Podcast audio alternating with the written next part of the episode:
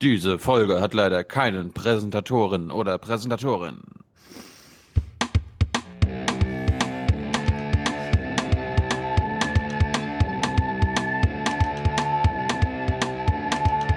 Wake up and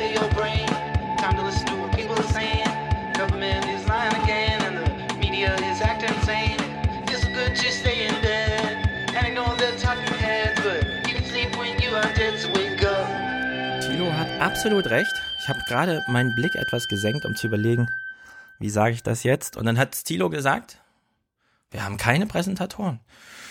Und wir haben auch nur zwei Produzenten. Wenn, wir, wenn wir fünf Stunden Podcasts machen, sagen zwar alle, oh, das ist aber schön, da kann ich viel hören. Und dann ist tote Hose. also, wir lesen mal die kleine Dankesliste vor. Unsere Heldenliste. Wir lesen jetzt die Liste der Aufwachen Podcast Helden vor. Nummer eins Robert, vielen Dank. Holger, 60 Euro ohne Kommentar. Anonym, Axel, Maria, ganz treu, schickt schon mehrmals jetzt 50 Euro. Liebe Grüße von Oma Erna, schreibt sie immer dazu. Felix, vielen Dank. René, Bernhard, super treu, schickt jede Folge ein Euro. Florian, Markus, Simon, Jens, Koray, Corena, Jan, Marcel, Robert, Kerstin, Nils, Stefan und Stefan, Christian, Konrad, äh, für Stefans Blümchenrahmen. Warum hat Thilo eigentlich noch keinen Ponyrahmen? Sorry. Ja, ja. Leon, danken wir. Thomas, Anonym, Robert und Linda. Große Freude an den Interviews. Ja, da haben wir heute noch ein Spektack. Hört ihr dann nachher.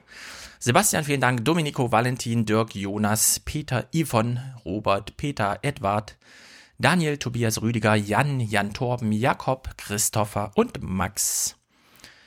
Ich wollte, ich wollte nur anmerken, Leute, dieser Podcast wird nur durch euch möglich. Und wenn ihr das mögt, dann brauchen wir eure Unterstützung. Ja, sonst mache ich montags wieder was anderes, anstatt hier stundenlang mich durch Trump und Schulz und Gabriel zu quälen.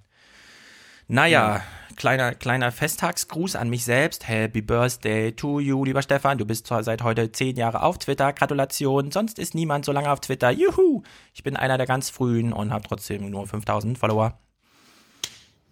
Das ist mir auch aufgefallen, dass der Aufwachen-Podcast Twitter-Account dich fast oder bald überholt. Ja, das, finde sind nicht mal 1000 Unterschied. Leute, was ist denn Ja. los? Ich bin jetzt seit zehn Jahren auf Twitter und ich habe nicht mal 6000 Follower. Tilo hat 38.000 oder so. Der ist irgendwie berühmter als ich. Finde ich nicht gut. Ich sag den Leuten ständig, dass sie, die, dass sie dir folgen sollen. Ich fordere ja mehr Engagement. Naja, das war jedenfalls der selbstbezügliche.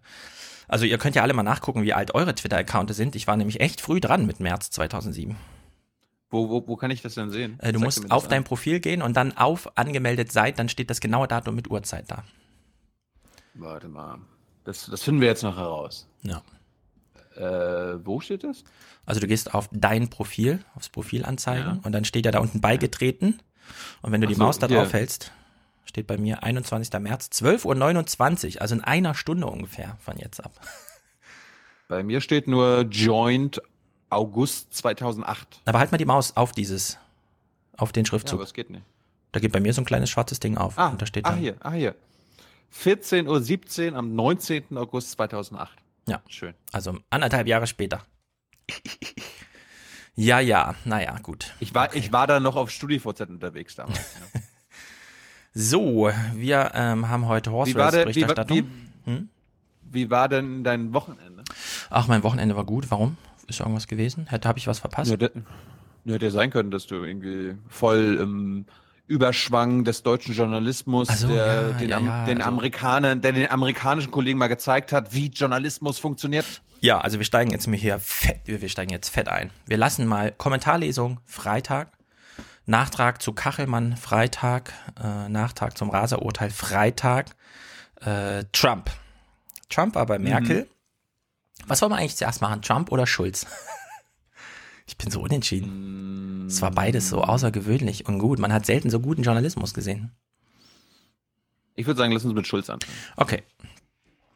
Schulz. Ich habe Da, da bringe ich gleich die Regierungsberichte mit. Und Ja, dann mach das mal. so? Ich habe, die Tagesthemen haben nur fünf Minuten dazu berichtet, wie ihr im Gespräch nachher hören würdet mit Hans Jessen, äh, haben die Tagesthemen sich dazu entschieden, an dem Tag, an dem Martin Schulz mit 100 Prozent gewählt wird und ein SPD-Präsident ins äh, deutsche weiße Schloss Bellevue einzielt, äh, genau fünf Minuten dazu zu machen, weil zehn Minuten Fußball und die Sendung war nur 20 Minuten lang, so wie an jedem Sonntag.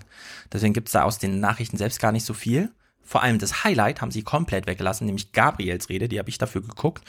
Aber bevor wir die machen, möchte ich erstmal wissen, was äh, unser Regierungsbericht dazu gemacht hat.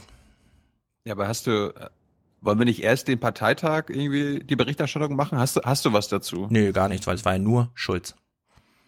Null Clips aus den Tagesthemen. Es hat sich nicht gelohnt. Es war eine Frechheit, ehrlich gesagt.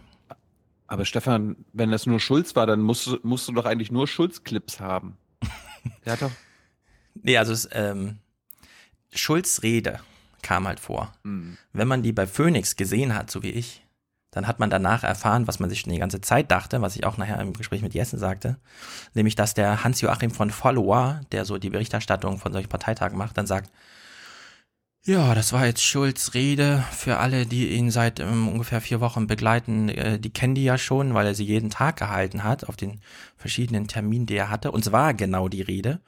Ich habe dann nochmal nachgeguckt. Per Steinbrück hat damals eine Stunde 48 geredet. Schulz hat gerade so die Stunde voll gekriegt und er hat sich auf die soziale Welt, Klammer auf, Arbeit, Klammer zu, fokussiert, weil wir wissen ja, ähm, Ich glaube, dass das Thema soziale Gerechtigkeit, und das haben uns jetzt auch Forschungsergebnisse gezeigt, für die SPD der richtige Weg ist.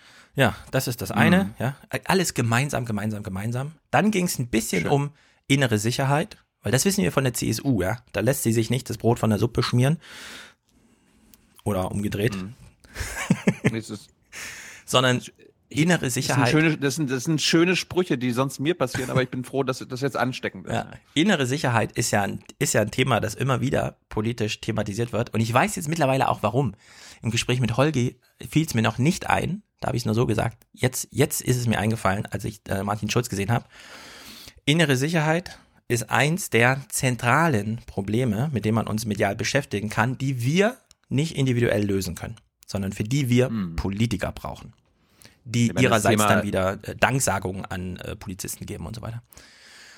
Stefan, das Thema ist, wichtig und richtig. und äh, in Sachen CSU muss man sich immer nur merken, Das ist Ihre Meinung? Nee, das ist das Grundgesetz. Nee, das ist Ihre Meinung. da, Ja, also Martin Schulz hat, es war die perfekte, durchgestylte Fokusgruppen-Marktforschungsrede. Wirklich perfekt auf die Minute hin, ja. Arbeit, Arbeit, Arbeit, seine zentralen Punkte, aber nicht übertreiben, bloß nicht zu viel Agenda 2010, sondern dann im Detail, sachgrundlose Befristung hier weg, Leihverträge da ein bisschen, ja, also so im Detail, wo dann jeder so, oh, und neben ihm saßen noch acht der zehn äh, Vorsitzenden von der DGB-Gewerkschaften und haben applaudiert, ja, und es war alles ganz großartig. Und dann der Umschwenk auf Terror, wo ich dann dachte, wieso ist Terror? Und dann fiel es mir wieder ein, ach ja, Terror ist das Thema, bei dem die Politiker immer zwingend ein Primat haben, weil es keiner individuell lösen kann. Ein bisschen wie Wohnungseinbrüche, so ungefähr, ja. Da kann wirklich nur die, da kannst du selber, äh, ist egal, ja. So wie der eine äh, Navy Seal, äh, jetzt muss man echt, also Springer hat ja Business Insider für 300 Millionen gekauft. Und auf Business Insider, da kommen ja solche Sprüche wie hier, dass man so Navy Seals fragt, was ist eigentlich wichtig? Und dann sagen die, Motivation is to let you down. Discipline will stay by your side. Es gibt jetzt ein neues Video, das kam am Wochenende. Wieder ein Navy SEAL, ja, ein Navy SEAL, der die Leute darüber aufklärt, wie sie gegen, was sie gegen Wohnungseinbrüche tun können. Tipp Nummer eins des Navy SEALs, ich habe leider keine Clips, lassen Sie ein bisschen Spielzeug im Garten liegen, auch wenn Sie gar keine Kinder haben. Weil Einbrecher haben immer Angst vor Kindern, weil sie sich unberechenbar verhalten. Ähnlich wie Hunde. Ja, also Hundespielzeug und Kinderspielzeug im Vorgarten schützt schon mal sehr vor Einbrechern. Zweitens, und das ist der Punkt, Du kannst dich super schützen, ja, auf irgendwelche E-Mails eingehen, die dir sagen, hier, diese Tür, die ist uneintretbar. Und dann sagt der Navy SEAL, naja, wenn sie sich jetzt wirklich für eine, für eine harte Tür entscheiden, ja, nicht so ein Plastikding, sondern richtig ein Holzding und so weiter, einen fetten Rahmen, dann schaffen sie es allerhöchstens, dass man die nicht mit einem Tritt aufkriegt, sondern dass man fünf Tritte dafür braucht, aber die Tür wird aufgehen. Außerdem teure Tür und wir wissen dann, hinter der Tür ist dann auch teures Zeug, ja. Also es lohnt sich, eine teure Tür einzutreten. So, also das ist jetzt äh, Springer, äh, Business Insider, damit machen sie jetzt, wollen sie jetzt Gewinn machen. Und das war eben auch zweites Thema bei Martin Schulz, ja. Innere Sicherheit, mehr mit Terrorbezug, weniger mit Polizei und äh, Dingsterbums, weil es muss ein bisschen abstrakt sein, ja. Die Politik ist wichtig, weil Terror und so weiter, das kriegt nur die Politik in die Hand. Und dann dritter Redeteil, Europa. Sein Thema. Da konnte Martin Schulz nochmal richtig auftrumpfen. Auch der Kanzlerin, die zwei Tage zuvor hier große Chose gemacht hat mit äh, Trump und so, konnte er nochmal zeigen, hier, wir haben ein wichtiges Thema hier, noch wichtiger als Trump und das ist Europa und da bin ich der Chef. Und dann war die Rede zu Ende. Die Rede war zu Ende, bevor alle totgeredet wurden, ja. Also äh, Stoiber hat damals drei Stunden lange Reden auf Parteitagen gehalten. Nur getoppt von Helmut Kohl. Per Steinbrück hat sich dann auf 1,48 begrenzt und Martin Schulz hat jetzt nicht mal die Stunde voll gemacht und alle waren außer sich und hatten noch so viel Kraft, das muss man auch sagen, ja. Eine 1,48 Stunde Rede, die ermüdet, dann schaffen es nur noch 93 Prozent, den Kanzlerkandidaten zu wählen. Wenn du eine Stunde redest, ja, dann sind die Leute so am Kochen, dann wählen sie ihn mit 100 Prozent, den Gottkanzler, den Schulzzug dass da auch eine gewisse, eine gewisse Angst drinne sein kann, dass man wirklich sagt, oh, in den Niederlanden wurde die Partei, unsere Schwesterpartei gerade abgestraft von 38 auf 9 Sitze. Ja, genau. Psst, psst, psst. Holland, Holland hat den Rechtspopulismus besiegt. Ja, ich kann das ja mal teasern. Die Tagesthemen haben sich auch gedacht, psst, psst, und haben genau 4,9 Sekunden darauf verwendet, den Zustand der Sozialdemokraten zu nennen, ohne die Partei namentlich zu nennen, ohne zu sagen, dass es die Schwesterpartei der SPD ist ohne das in die Berichterstattung einzubauen, sondern es ist nur in dem Kommentar von Ellen Eni dann drin. Also es ist wirklich unglaublich Zustände im Journalismus. Aber Martin Schulz hat jetzt, die SPD hat sich nochmal aufgebäumt, ja. Sie hat jetzt einen Gottkanzler. Also gut. Ich habe trotzdem nur die Gabriel-Rede geguckt, weil ich die sehr viel lustiger fand. Gut, dann gehen wir mal zum Regierungsbericht äh, in der ARD. Es ging natürlich so ein bisschen auch um den Parteitag der SPD. SPD hat einen neuen Parteivorsitzenden, aber ich meine, weil das ja eh schon das große Thema war, hat sich der Regierungsbericht gedacht, na, das brauchen wir ja nicht machen. Ne? Dachte ich jedenfalls. Aber dann hat die Sendung so begonnen. Guten Abend zu einem Farbebekennen mit dem frisch gewählten SPD-Vorsitzenden und Kanzlerkandidaten Martin Schulz. Manche nennen ihn schon den heiligen Martin. Übers Wasser gehen kann er zwar noch nicht, aber seinen Sozialdemokraten zu einem wahren Höhenflug verhelfen. Oh Gott, ich muss das Fenster aufmachen. Ja. So, dann ich habe natürlich jetzt nicht die Wahrheit gesagt, weil es war offiziell nicht der Regierungsbericht, sondern wenn es nur eine Interviewsendung ist, wo keine Berichte oder so kommen, dann heißt es Farbe bekennen. Ich nenne die Sendung ja gerne Farben erkennen, ja, weil Farbe bekennen, das kommt nie dabei raus. Und ähm, ja, wer war dabei? Tina Hassel und unser Lieblings-ARD-Chefredakteur Reinhard Becker konnten es sich nicht nehmen lassen. Ja, trauen die sich eins zu eins nicht eigentlich? Haben die dann Angst, ich. dass sie was verpassen, dass, dass da glaubt Tina Hassel nicht, dass sie alle Fragen stellen kann und zwar besser als Thomas Baumann das noch machen kann? Wer weiß. Das ist wahrscheinlich, wie Hans, Hans Jessen uns ja im Nachhinein äh, oder später auch erzählen wird. So ist das halt. Ja, also Glaubwürdigkeit, so, ja. Ja, ja. Gut, und ich habe es mal jetzt ein bisschen anders gemacht und habe jetzt mal die letzte Frage an äh, Martin Schulz vorangestellt, weil das baut für den Rest unserer, unserer, oder unserer Analyse ganz gut auf. Und äh, Reinhard Becker stellt die Frage mal, wir hören mal ganz genau zu, was Martin Schulz sagt und dann messen wir ihn äh, für den Rest der Berichte daran. Herr Schulz, zum Schluss. Sie sind so eine Art Kontrastprogramm zur Kanzlerin. Sie sprechen Machtworte, äh, Klartext, schüren Emotionen und Stimmungen. Sind Sie so eine Art guter demokratischer Populist? Ich lese das ja auch, diese Zuschreibung in vielen, äh, in vielen Artikeln und Kommentierungen. Höre das auch, jetzt auch Ihre Frage. Ich weiß das nicht, man kann sich ja nicht selbst bewerten und beurteilen, aber eines kann ich Ihnen sagen. Äh, in meiner politischen Laufbahn ist das, was mir am meisten begegnet, ist die äh, Kritik von Menschen, ihr seid alle gleich. Man kann euch nicht unterscheiden. Und die andere Kritik, die mir häufig begegnet, ist, wir verstehen euch nicht. Ihr redet zwar Deutsch, aber der Inhalt ist für uns nicht verständlich. Ich, ich habe für mich daraus die Konsequenz gezogen. Ich rede so, dass man mich von meinem Wettbewerber unterscheiden kann und hoffentlich so, dass die Menschen verstehen, was ich meine. Hashtag Volkskanzler. Martin Schulz möchte so reden, damit die Leute hören, dass er anders redet als Angela Merkel. Und er möchte so reden, dass er verstanden wird. Mhm. Okay? Das Herausforderung heißt, äh, angenommen. Herausforderung angenommen. Und jetzt, jetzt springen wir mal rein und jetzt gehen wir mathematisch da rein. Und das erste Thema war für Hassel und Becker natürlich die Agenda und so weiter, Wettbewerbsfähigkeit von Deutschland. Wir werden merken, Martin Schulz nimmt das Wort Agenda oder Agenda 2010 überhaupt nicht in den Mund. Aber es geht jetzt um die Wettbewerbsfähigkeit Deutschland. Was will er denn da in Sachen soziale Gerechtigkeit und so weiter anstellen?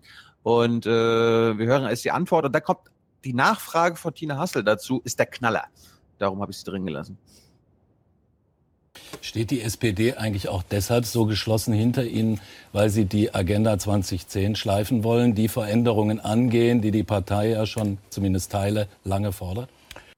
Und, und wir haben jetzt immer noch im Kopf, er redet jetzt so, wie er äh, das Oma Erna ihn versteht. Ne? Also das ist jetzt Ja, wir auch. Hören wir zu. Die Debatte, die wir führen, muss eine Debatte sein, die nach vorne gerichtet ist, Herr Becker. Wir können nicht über Debatten des vergangenen Jahrzehnts die Probleme von heute lösen.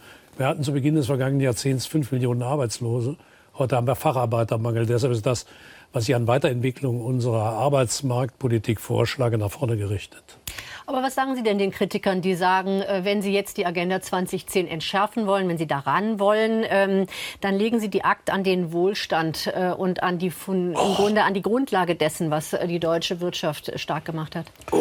Die Wettbewerbsfähigkeit der Bundesrepublik Deutschland war immer aufgebaut auf zwei Dingen. Auf dem Erfindergeist Deutschlands und der hohen Qualifikation unserer Facharbeiterschaft. In der Kombination aus beidem entwickeln wir nämlich die Produkte Made in Germany. Wenn wir dann Mittelständler mit Weltruf sagen, uns fehlen hunderte Facharbeiterstellen, dann kann ich niemanden, niemanden, auch keinen älteren Arbeitnehmer, der gut qualifiziert ist, aufgeben, wenn man ihn durch Qualifizierung als Facharbeiter oder Facharbeiterin erhalten kann.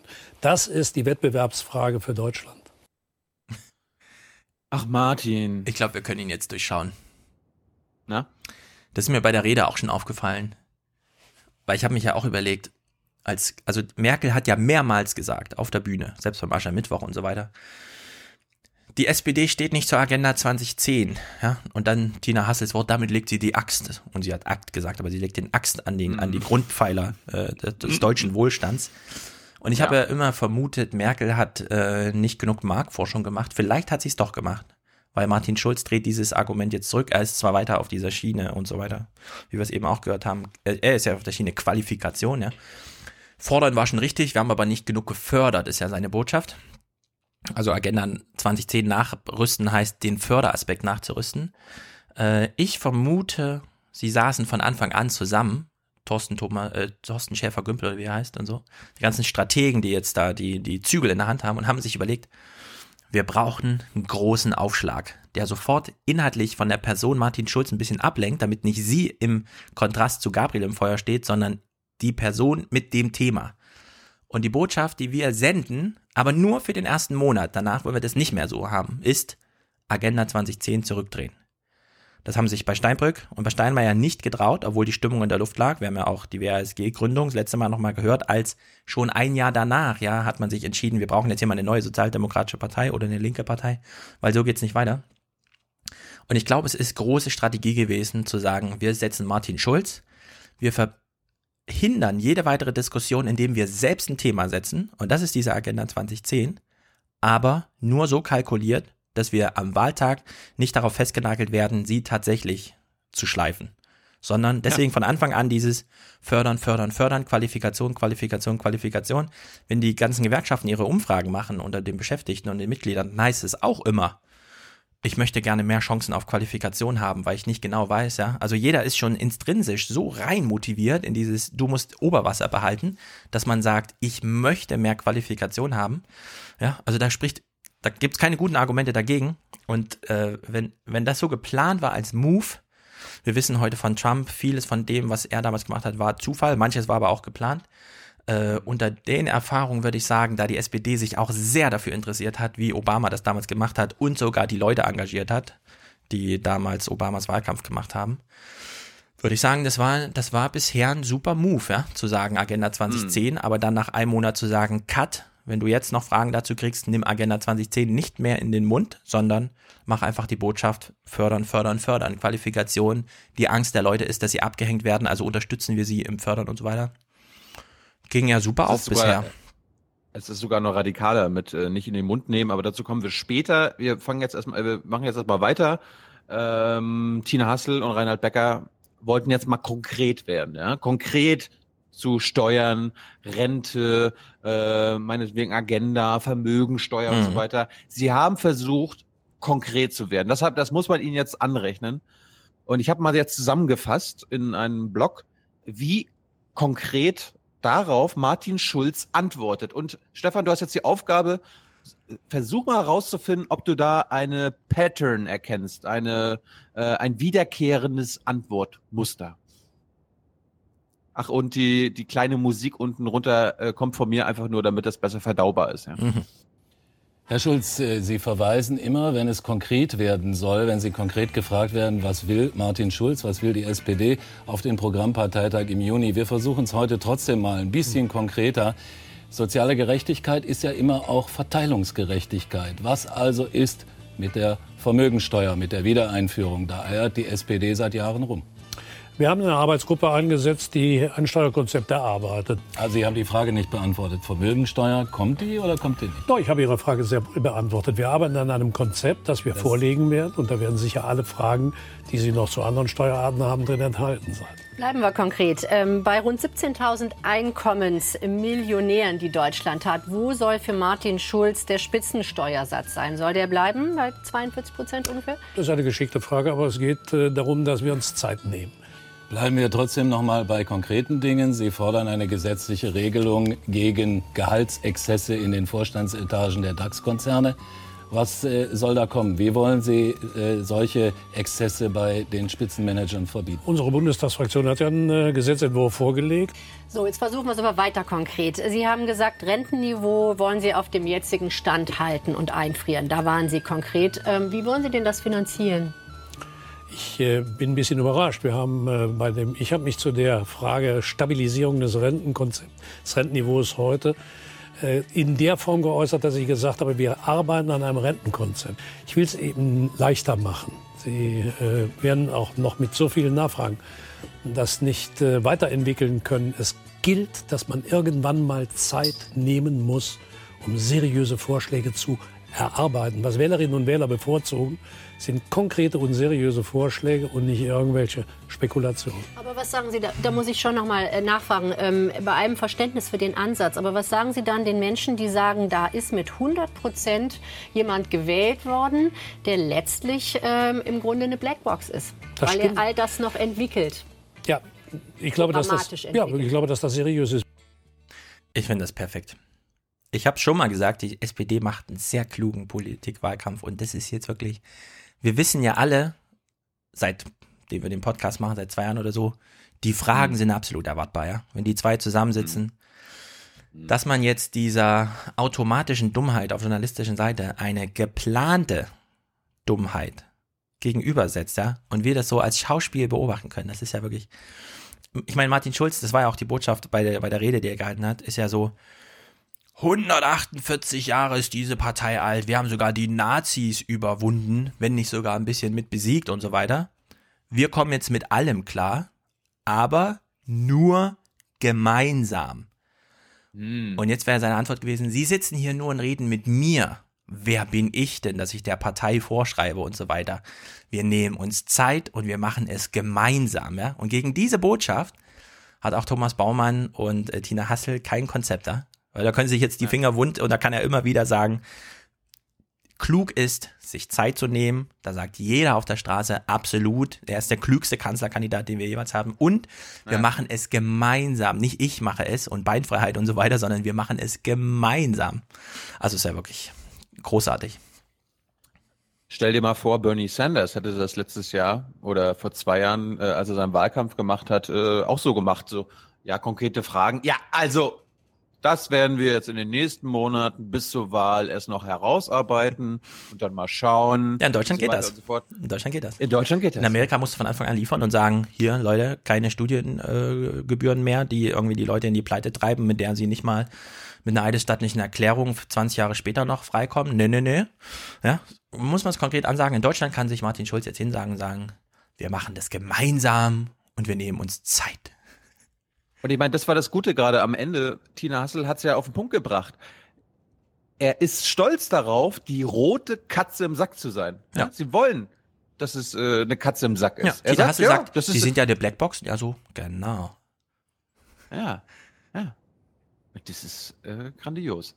Gut, äh, kommen wir mal zum, äh, zum anderen Thema. Mal, mal gucken, ob du jetzt ein Muster feststellst, ein Antwortmuster in Sachen Militärausgaben. Ist er wirklich antimilitaristisch oder hat er da vielleicht ein anderes Konzept?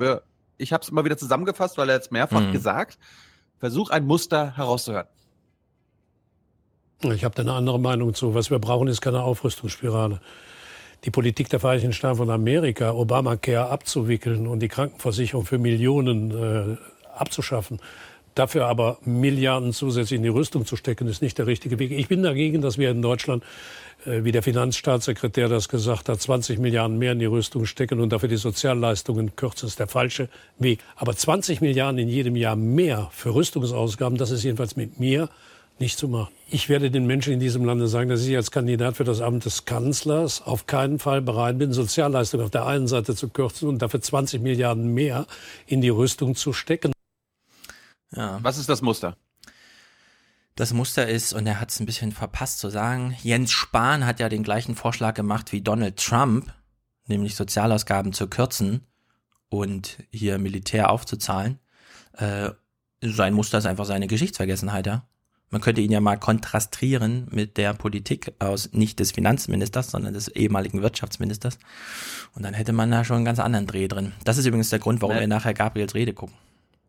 Das Muster, das Muster, was Martin Schulz gerade bringt, ist nicht, dass er sagt, mehr Militärausgaben sind falsch und das wird es mit mir nicht geben, sondern er sagt, mehr Militärausgaben und dafür weniger Sozialausgaben, das wird es mit mir nicht geben. Das heißt, jetzt einfach nur mal äh, nicht naiv gedacht, Oma Erna, du musst dir merken, wenn Martin Schulz mehr für Soziales ausgeben kann, dann gibt er auch gerne diese 20 Milliarden extra für das Militär aus. Ja. Das ist das Ding. Es hört sich so an, das ist ja das Ding, es hört sich so an, als ob er auf die soziale Karte setzt und sagt, okay, mehr für Sozialausgaben, weniger Militär. Dabei sagt er das gar nicht, sondern er sagt, keine Sozialkürzung, Ja. wenn das Militär erhöht wird. Und wo hat er sich die Strategie abgeguckt? Na? Bei Kellyanne Conway. Wenn das Stichwort Mhm. Militär fällt, ist die Antwort eine so zur Sozialpolitik. Dann hat er, dann hat er noch ein paar Abrüstungsslogans gebracht, die sich meiner Meinung nach, ja, also selbst äh, auch als Abrüstungsfan, gut anhören. Aber ich, ich will dich mal fragen, ob sie sich nur gut anhören oder ob da vielleicht mehr dahinter steckt. Nebenbei bemerkt, international brauchen wir auch keine atomare, keine nukleare Aufrüstungsspirale. Was wir brauchen, sind erneute Abrüstungsinitiativen. Ja, aber eins ist äh, völlig klar. 20 Milliarden mehr für Rüstungsausgaben ist eine Aufrüstungspolitik. Was wir brauchen, ist Abrüstungspolitik. Und wir brauchen viel mehr Geld in die Entwicklungszusammenarbeit, weil die Ursachen, die später mit Militär bekämpft werden sollen, vermieden werden müssen durch Entwicklungszusammenarbeit. Hört sich, hört sich alles gut an. Ne? Da, da schlägt auch unsere, unsere linken Herzen höher und sagen, ja genau, weniger Militär, mehr Entwicklung, damit keine Kriege mehr entstehen. Aber das war's dann auch, ja. Ja, ich meine, das ist, ähm, er ist an der Regierung, halt- seine Partei ist an der Regierung beteiligt, die sich entschieden hat, Mhm. Entwicklungszusammenarbeit 0,7 Prozent, Militär 2 Prozent. Juhu. Mhm. Genau. Aber er ist ja, er ist ja neu. Er hat ja mit dem Ganzen Ja. gar nichts zu tun. So, dann, dann wurde, wurde es mal lustig, das habe ich ja mal drin gelassen. Es ging natürlich wieder um Horse Race und nächste Woche ist die erste Horse Race Veranstaltung. Das erste Rennen geht zu Ende im Saarland. Mhm. Darum, darum wird es nächste Woche auch keinen Regierungsbericht geben, sondern es wird eine Sondersendung geben. Was haben die 50 Saarländer gewählt? Wie, wie, wie, viel, Ein, wie viel Einwohner haben die? Ja, ein bisschen mehr. 55, glaube ich. Ja, 55. Aber und da ging es natürlich darum, was passiert, wenn die SPD und die Linken zusammen eine Mehrheit haben. Würde dann Martin Schulz sagen, das geht nicht? Oder wie ist das? Und äh, dann geht es natürlich am Ende um Oskar Lafontaine und ich fand mal diese Szene ganz lustig. Aber Herr Schulz, ähm, Sie haben im Vorfeld auf Saarland bezogen Oskar Lafontaine gelobt. Der haut auf ganz viele ein, nur nicht auf Sie. Also könnten wir im Bund vielleicht doch bald äh, mit Hofreiter und Wagenknecht statt mit Kauder und Seehofer regieren? Das äh, ich, der Oskar Lafontaine ist äh, 13 Jahre, glaube ich, war er von 1985 bis 98 Ministerpräsident des Saarlandes. Ich glaube, in der saarländischen Landespolitik kennt der Mann sich gut aus. Das war alles, was ich gesagt habe. Und das stimmt übrigens, das trifft zu. Der war 13 Jahre, da war er auch noch bei uns. Das hat ihn damals auch, glaube ich, äh, stabiler gehalten. Und äh, da hat er eine gute Arbeit als Ministerpräsident im Saarland gemacht. Mehr habe ich nicht gesagt. Du, du merkst, du merkst richtig, wie Tina Hassel und Reinhard Becker so den Lafontaine so ein bisschen schmuddelig finden, ne? Oh, dieser linke Radikale, ey. Finde ich auch gut, dass sie mal ordentlich ausgelacht werden. Ja, ja, ja. Einfach mal, das ist ja, das hatten wir damals Barley ja auch empfohlen, ja. Wenn, wenn sie gefragt wird in diesen Sendungen zur AfD oder so, warum nicht einfach darüber lachen? Statt irgendwie so, oh, und so. Die Frage auch nach akzeptieren und dann darauf antworten. Nee, einfach darüber lachen, ja. Ja.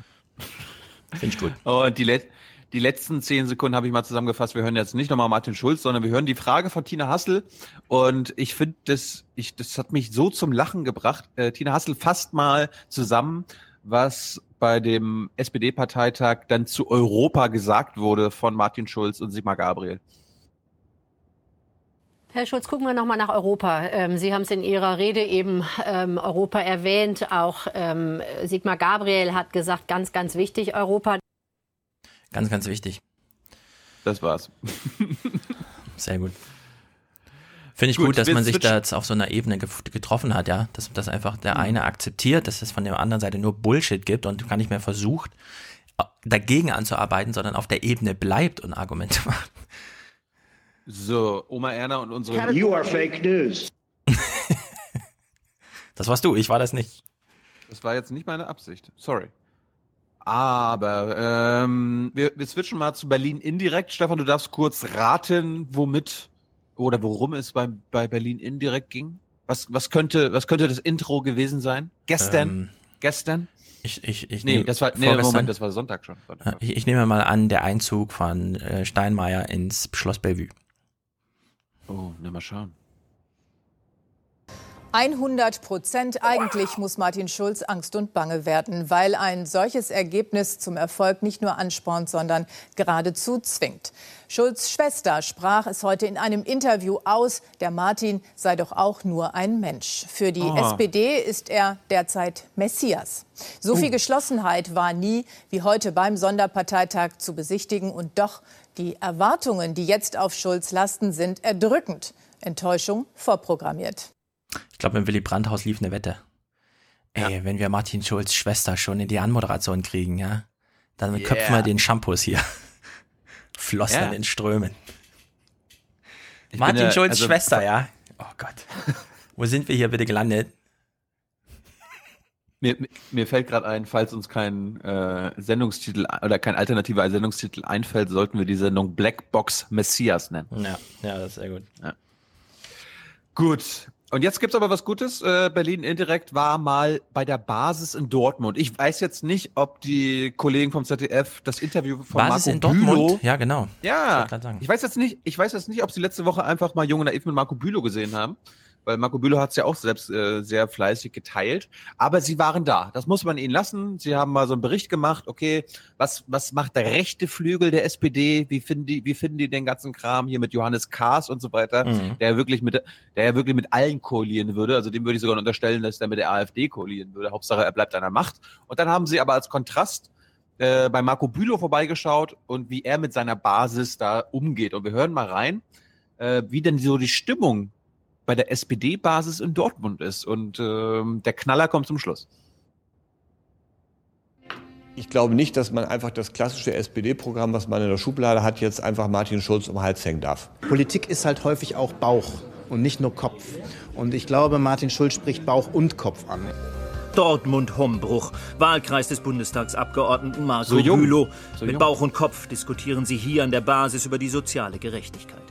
Bülow gehört zum linken Parteiflügel. Seine Forderungen an den neuen SPD-Chef sind daher klar. Nur ein bisschen Agendakorrektur reicht nicht für ein überzeugendes Parteiprogramm. Man kann immer über die Vergangenheit reden. Ich glaube, wie gesagt, es sind Fehler gemacht worden. Ähm, aber das Wichtige ist, dass wir eine Idee von der Zukunft haben. Eine Partei, die nur rückwärts gerichtet sich mit ihren eigenen Problemen und Fehlern beschäftigt, die wird in Zukunft nicht gewählt werden. Die Mitglieder spüren, es geht was. Die SPD kann Kanzler. Und wenn das geht, dann doch bitte endlich linke Positionen umsetzen und Was? nicht mehr Juniorpartner in einer Merkel-Regierung. Diese soziale Themen, das sind unsere Themen. Dafür brennen wir als SPDler. Was ist mit der Rente? In meinem Alter ähm, kann ich jetzt schon sagen, ich werde höchstwahrscheinlich niemals eine Rente bekommen, wenn das so weitergeht. Deswegen ist das ein sehr wichtiges Thema. Wenn es Sachen gibt, die nicht umsetzbar sind, dann müssen wir auch auf die Oppositionsbank. Also wir, wir haben uns bislang immer unter Wert verkauft und das darf nicht nochmal geschehen. Sollte die SPD wieder mit den Schwarzen koalieren, bin ich nicht mehr in der SPD. Sehr gut. Das das ist, das ist genau das, äh, wovor, also das prophezeie ich jetzt mal, die SPD am Ende dieses Wahlmarathons, dieses Horse Race stehen könnte. Denn ich glaube auch, dass die SPD-Basis und die meisten SPDler, die ganz normale SPDler sind, haben zum Beispiel für Rote und Grün eine Menge Sympathien. Einfach nur, damit sie nicht nochmal wieder eine GroKo machen müssen, damit sie nicht ja. nochmal wieder mit der Merkel-CDU oder selbst ohne Merkel, weißt du, wenn als angenommen die SPD wird stärkste Partei und das äh, gibt dann eine große Koalition unter SPD-Führung, die wollen das nicht.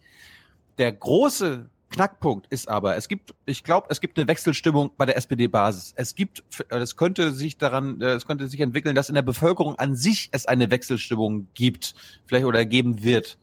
Aber das große Problem, und das ist, wenn du mit SPD-Lern äh, unter drei redest, ja, also nicht in der Öffentlichkeit, dann sagen sie dir, dass die SPD-Spitze keine Wechselstimmung hat. Ja. Die wollen an der Macht bleiben.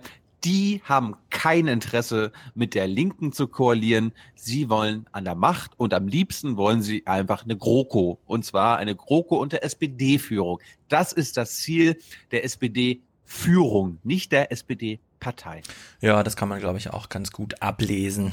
Also man sieht es ja. Hm. Ja, aber das, wird, das, das könnte das größte Problem werden, äh, wenn sie wirklich gewählt werden, weil sie müssten eigentlich jetzt all in gehen und sagen, wir wollen den Wechsel und zwar Merkel weg und nicht nur Merkel weg, sondern auch die CDU weg. Wir wollen Rot-Rot-Grün. Ja. Das werden sie aber wahrscheinlich nicht machen, weil sie dann Angst haben, dass die, dass die andere Seite, ja, hier, linke, linke mhm. Scheiße, ja. Na, ich meine, beim, beim Parteitag jetzt ähm, wir reden das nachher auch mit Jessen so, die SPD ist durch ein sehr trockenes Tal gegangen mit Gabriel. Also die letzten fünf Jahre vor allem, das war, mm, man wundert sich, dass sie eigentlich nicht auf 300.000 Mitglieder abgestürzt ist oder so weiter. Wenn man jetzt sieht, 10.000 neue Mitglieder und so. Dann haben sie diesen Parteitag, bei dem dann der Mittelbau der Partei, also die, die Landesfürsten und so weiter zusammenkommen, die Ortsvorstände. Und die wählen dann ihn mit 100 Prozent. So. Und dann, und dann setzt sich aber die Parteiführung durch. Und in der Aussprache nach Martin Schulz Rede bekommt als allererstes wer das Wort? Ralf Stegner. Ja. Yeah. Ja, das ist, das, ist, das ist die Opposition in der SPD, oder? Ja, du hast richtig auf Twitter mitlesen können, wie die Leute so, gute Rede, guter Europateil, super, super, super, 100 Prozent, ich bin außer mir und so, ja. Aber dass dann nach dieser Rede das Wahlergebnis gab, war, stand da noch nicht fest, sondern die Wahl wurde halt vorbereitet und so weiter. Man hat auf Twitter den Stimmungswandel mitbekommen, als dann plötzlich Ralf Stegner äh, kam, ja. Weil das war so richtig, ach, hatten wir nicht eine neue SPD, was macht dieser Ralf Stegner schon wieder hier, ja, so ungefähr. So, dann kam so nochmal die Juso-Frau und hat irgendwas von Willy Brandt erzählt und so weiter, aber warum diesen Parteitag, also wenn man schon nicht die Wahl nach amerikanischem Vorbehalt so richtig frei macht, ja, wenn man schon wieder einen Kandidat nur vorsetzt und dann mit dem wenigstens Glück hat warum dann nicht einfach diesen Wahlparteitag komplett der Basis überlassen? Ja? Warum muss bei der Aussprache Ralf Stegner ein Drei-Minuten-Statement direkt nach Schulz abgeben? Das versteht niemand. Also wirklich, das ist, so macht die CSU ihren politischen Aschermittwoch, ja. Da schreiben 30 Leute, äh, lieber König Seehofer, ich würde gerne eine Rede halten. Dann sagt er, hier reden nur die Freunde des Ministerpräsidenten. Weißt du, da setzt sich da wieder die, die Spitze oben durch. Das, das verstehe ich einfach nicht bei der SPD, warum sie das jetzt nicht konsequent, ja, Ralf Stegner gehört zu diesem Trauertal, durch das sie gegangen sind. Als Fragen zur Flüchtlingskrise kamen und Tobias Düno immer gesagt hat, bitte rufen Sie Ralf Stegner an, der wird Ihnen das Zitat da liefern. Ne?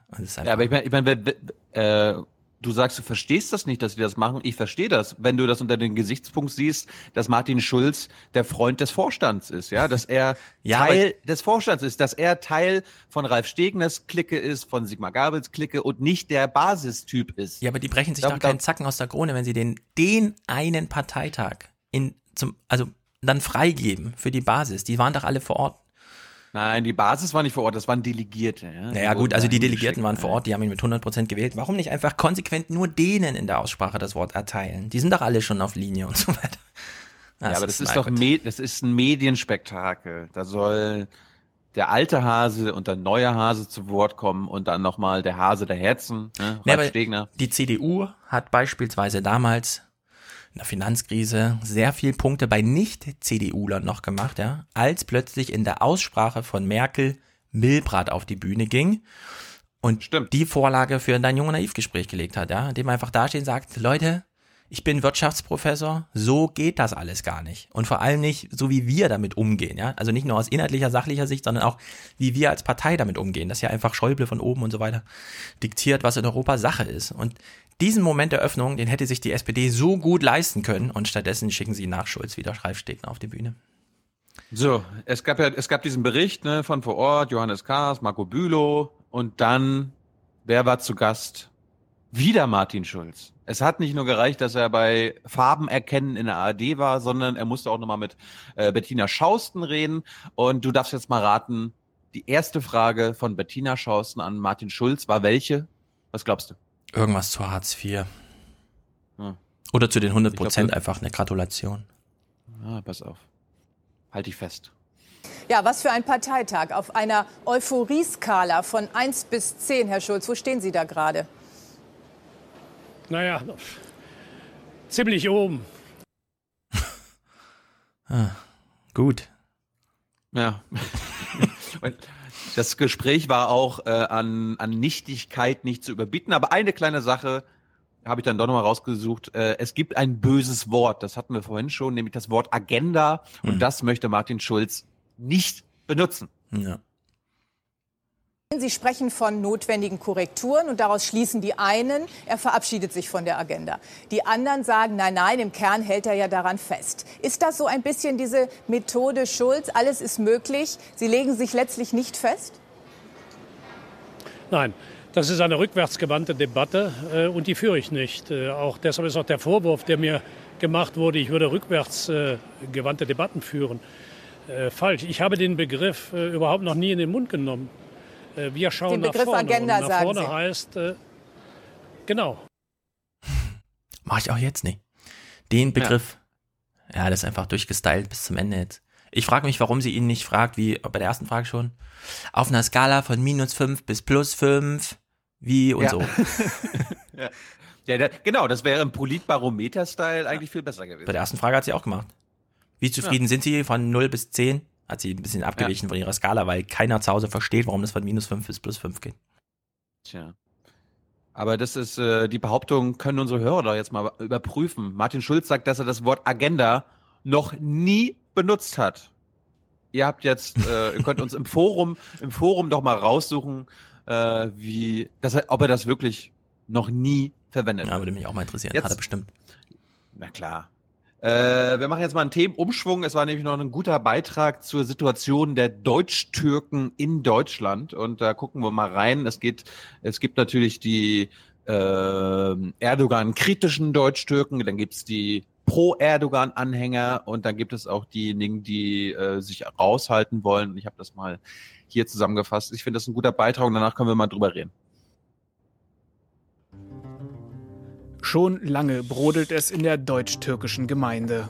Hier im Kulturverein Harmonie haben sie erlebt, was passiert, wenn die Erregung überkocht.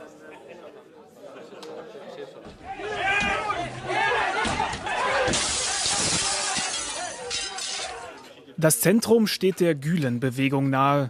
Nach dem Putschversuch im letzten Sommer kam der wütende Mob. Jetzt kommt die Sorge zurück. Es hat sich ein bisschen beruhigt, aber jetzt durch das Referendum geht das wieder, wird das wieder aufgepeppt. Äh, Und äh, wir erleben au- auch in der eigenen Familie, nicht nur in unserem Umfeld, äh, diese Risse. Es geht nur noch darum, ja oder nein. Die Leute sprechen nicht mehr über die, die, die Veränderung an sich selbst, an die Inhalte, sondern nur noch, bist du für uns oder bist du gegen uns? Also der Riss ist ganz klar. Du, du, du, du, du. Ich finde ich find auch so schön, dass diese fast schon Mhm. orientalische Musik da mal eingespielt wird. Ah, liebe Redaktion, ich weiß nicht, ob das passt, aber gut. Yaya Külyaslan ist Schwabe mit türkischen Wurzeln. Erfolgreich angekommen, eloquent und glühender Erdogan-Anhänger. Ich habe Nachbarn, die mich fragen, weil sie kennen es aus den Medien nicht anders, wie kannst du einen Diktator unterstützen? Diese Frage kommt. Und ich sage zu denen, Welche, welche Diktatur habt ihr in der Türkei gesehen? Das in den Medien? Kulu Aslan wirbt öffentlichkeitswirksam für Erdogan. Er wolle erklären, was viele Deutsch-Türken denken. Inzwischen findet der Wahlkampf vor allem im Internet statt. In Videobotschaften wie hier aus Quickborn oder Stuttgart feiern sie Erdogan und sagen Ja zum Referendum. Ich finde auch mal schön, dass oben die Quelle eingeblendet wird. Stefan, was ist die Quelle? Was siehst du? Privatvideo? Ja, ist doch schön. Warum nicht? Quelle Internet, Quelle Es gibt ja auch rationale Gründe, wieso man ihn unterstützen sollte. Schauen Sie sich die Zahlen an, schauen Sie sich die Infrastruktur an, schauen Sie sich das Bildungswesen an.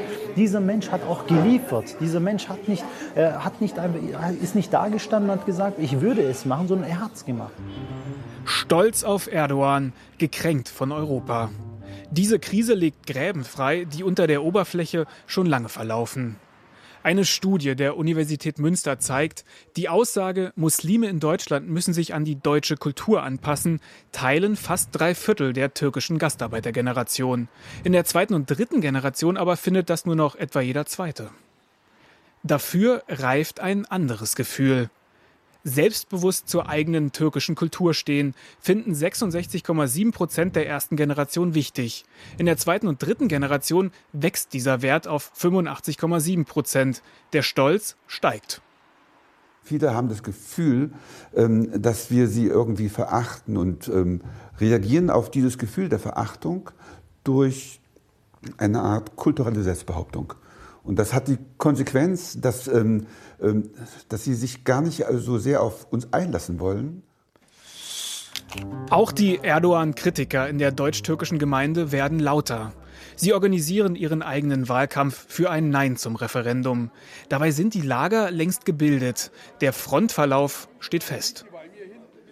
Man kommt an diese Menschen einfach nicht dran. Die haben eine eigene Meinung gebildet und äh, das sind auch Leute, die irgendwie irgendwo stehen geblieben sind. Es kann doch nicht sein. Man muss sich doch dem, dem Land, in dem man wohnt, in dem man lebt, muss man es doch irgendwo anpassen. Auch die Denkweise, die, man muss sich doch weiterentwickeln. Ja, ja, ich würde sagen, wir warten jetzt mal diese bescheuerte Wahl ab, die alle nervt. Mhm. Und dann führen wir diese Diskussion. Puh. Aber welche? Na, zum Beispiel. Ähm, also die. Ich meine, das, das, das wurde ja gerade deutlich. Die erste Generation Ja, ja. der sogenannten Gastarbeiter äh, fühlt sich besser integriert und äh, Nö, besser in Deutschland aufgehoben. Die fühlt sich ja, nicht besser integriert, sondern die hat nur mehr die Ansicht, meine Kinder sollten sich besser integrieren. Weil, das muss man auch ehrlicherweise sagen, die jetzt so gut dastehen, erste Generation und so weiter, das sind Leute, die leben teilweise seit 30 Jahren in Deutschland und können kein Wort Deutsch, ja, weil sie ihr Wohnzimmer nicht verlassen. Zum Beispiel viele Frauen betrifft das, ja. Also in der Hinsicht, dass die dann irgendwie sagen, ja, ich mein, so, mein, meinem Kind soll es besser gehen, das soll sich mal integrieren und das Kind macht aber die Erfahrung, das ist super schwer, ja, Ausbildungsmarkt und sonst irgendwie. Äh, ich, ich, dann ziehe ich mich mal lieber zurück auf meine Community und das ist dann halt die türkische mit dem Nationalstaat im Hintergrund und dann sagt, na gut, ist mir das wichtiger, verstehe ich auch. Was ich nur nicht verstehe in diesem ganzen Theater, aber dieser Vorwurf kam auch schon oft, deswegen gibt es auch viele Gegenargumente, aber ich verstehe nicht, wie man in Deutschland leben kann als Türke und dann sagt, ist ja eine echt tolle Demokratie hier und so, ich kann mir sogar einen BMW leisten, aber in der Türkei, die sollen jetzt mal eine Diktatur haben, ja. Und dann gehe ich wählen und sage, in der Türkei bitte Diktatur und lebe ich hier mein Leben weiter. Ich glaube, ich glaube, diejenigen, die äh, für Erdogan in Deutschland stimmen, haben nicht den Eindruck, dass sie dafür eine Diktatur stimmen. Ja, aber das ist dann äh, mangelnde Aufklärungsarbeit, weil das ist nichts anderes als eine präsidiale Diktatur, die da stattfindet, die dann da geschaffen wird nach dem Ding. Mich würde. Ich meine, das einzige Argument, was, was, ja. was er eben brachte, war, Erdogan hat das Land in den letzten Jahren aufgebaut und deswegen ist er der Gute, ja. Und das ist nun kein Argument. Ja. Weil so könnte man beispielsweise auch keinen SPD-Kanzler wählen. Muss es schon andere Argumente geben. Mich würde mal interessieren, wir haben wahrscheinlich auch äh, ein paar deutsch-türkische Hörer. Äh, schickt uns doch mal gerne einen Audiokommentar, ein oder zwei Minuten lang, der uns mal berichtet, wie das so ist und vielleicht auch mal ein paar, ein paar Aspekte anbringt, die vielleicht in den Medien gar nicht so vorkommen. Ja, also wie, wie ist das gerade? Gibt es aber tatsächlich einen Wahlkampf? Interessieren sich äh, diejenigen, die da wahlberechtigt sind, überhaupt dafür? Hm. Äh, wenn ihr da irgendwelche Aspekte habt, die vielleicht in den Nachrichten untergehen, die wir ja auch im Podcast dadurch nicht äh, unterbringen können. Lasst es uns wissen. Würde mich mal interessieren. Ja. Zurück zu Gabriel. Mhm. Genau. Gabriel hat äh, eine Rede gehalten, die ich so durch Zufall gesehen habe, wo ich dachte, äh, bitte wie? Und dann hat ähm, Herr Rixinger einen sehr guten Ja. Tweet dazu geschrieben und gefragt, äh, haben Sie das gerade wirklich gesagt zu dieser Rüstungssache und so? Und ich habe gedacht, äh, Rüstungssache, da habe ich nochmal genauer dazu gehört und dann kam da irgendwie so ein drei Minuten Block zum Thema Rüstung. Den müssen wir unbedingt hören, weil das so, ungefähr das Verlogenste ist seit Hitler. Na gut, also es ist ziemlich verlogen, muss man echt mal sagen. Aber wir fangen mal an, uns einzustimmen in diese Rede, weil so wie äh, Hans Jessen das nachher sagen wird, ja, der Gabriel, der hat da schon so ein bisschen äh, Butter vom Brot des neuen Gottkanzlers genommen, indem er einfach mal als scheidender Kanzlerkandidat und ähm, äh, Parteivorsitzender äh, auftrumpft, so programmatisch und so, obwohl das ja gar nicht vorgesehen war. Deswegen äh, lassen wir uns hier mal reingleiten in die Rede. Ich habe es ein bisschen so Hotspot-mäßig zusammengeschnitten. Ist das der Stream von der SPD? Oh oder ja, ist guck, das wichtige Phoenix? Frage, wichtige Frage. Das ist jetzt der Stream der SPD. Man sieht nur junge Menschen Oh. weiblicher Art. Man sieht nicht wie bei Phoenix nur alte Menschen männlicher Art. ich fand es auch sehr witzig. Ich habe das im Aufwachen-Podcast Twitter-Ding geteilt, dass es da diese kleinen Bilderunterschiede gab, woraufhin mir jemand fünf Antworten geschickt hat. Ja, das hängt mit Perspektive zusammen, das ist keine Verschwörung, das ist keine Absicht, das ist halt einfach so. Ich dachte, ja, doch, ist gut, ist gut, wir wissen, wie es ungefähr funktioniert. Es ist trotzdem witzig, ja, es ist trotzdem witzig. Also, performancemäßig super witzig mit diesen Hintergrundbildern. Äh, wir haben natürlich hier die Jugend auf unserer Seite. Wir gucken natürlich das Original SPD-Video und lassen uns hier mal von Tiefe und Breite der Rede anstecken, ja, uns reinreißen. Was waren denn so die Highlights? Der Trend ist wieder ein Genosse und so soll es bleiben. Da wird auch das Kleine wichtiger. Regieren ist schwierig. Es ist sozusagen Speed Dating jeden Tag mit der Realität. Lieber weniger versprechen. Auch Handwerksmeister, auch Unternehmerinnen, Manager gehören zu unserem Gesellschaft. Gehört mit dazu. Wirtschaftliche Zukunft nicht vergessen. Ganz im Gegenteil. Aber auch wir haben Fehler gemacht. Trotzdem gibt es uns noch. Die SPD hat nie auf der falschen Seite der Geschichte gestanden. Ein gelungenes Nie. Leben muss ein Mensch selber führen. Da kann die SPD nicht machen und auch kein Staat. Ja, also der beste Sprücheklopfer aller Zeiten. Auch wir haben Äh, Fehler ich gemacht, aber es gibt uns noch. Und ein gelungenes Leben musst du schon selber führen, ja. Das kann nicht der SPD, das kann auch nicht der Staat. Hat er in finde- seinem ich Hannoveraner finde- Hochdeutsch gesagt. Ich finde besonders interessant, äh, diese, dieses Gleichnis Regierungsarbeit ist wie, also ist jeden Tag Speeddating, mit der Realität. Ja, da denke ich mir, das können eigentlich nur Menschen sagen, die keine Beziehung haben zu einer Haltung. Ja, sondern immer äh, jeden Tag Ja. völlig haltungsfrei durch die durch die Regierungswelt laufen und jeden Tag neu ausrichten müssen. Ungebunden, spontan, Ja, die Gelegenheiten nutzen, bloß nicht mit zu viel eigenen Erwartungen in den Alltag gehen.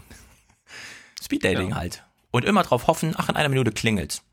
Und dann geht's weiter. Ja, ja, also das ist das zum einen, ja. Jetzt werden wir mal inhaltlich Europa. Er hat hier die absurdeste Anmerkung gemacht, die es überhaupt nur gab und alle, der Saal rastete förmlich aus. Martin, verzichte nicht auf die Europapassage. Red lieber noch ein paar Minuten länger. Nur wenn es den anderen gut geht, den Griechen, den Spaniern, den Franzosen, den Portugiesen und wie sie alle heißen, nur wenn es denen gut geht, dann geht es uns auch gut. Und jetzt stellt euch mal vor, der Emmanuel Macron wird Präsident in Frankreich und Martin Schulz Kanzler. Was wir in diesem Europa alles ändern können. Keiner weiß das so genau. Leute, Also, Also Botschaft Nummer eins, nur wenn es den anderen gut geht, geht's uns gut. Griechenland, Portugal und so. Da haben wir ja. Aber, äh, ähm, das, das, das können ja, das können ja nur Parteivorsitzende oder Regierungsmitglieder sagen, die nichts mit der Griechenland-Rettung und so Ja. weiter zu tun haben. Ne? Ich, es gibt ja mittlerweile einen sehr schönen O-Ton, den hat Schäuble, Schäuble abgetrotzt, äh, den hat Tyler Schäuble abgetrotzt, weil Tyler darf jetzt auch Fragen stellen.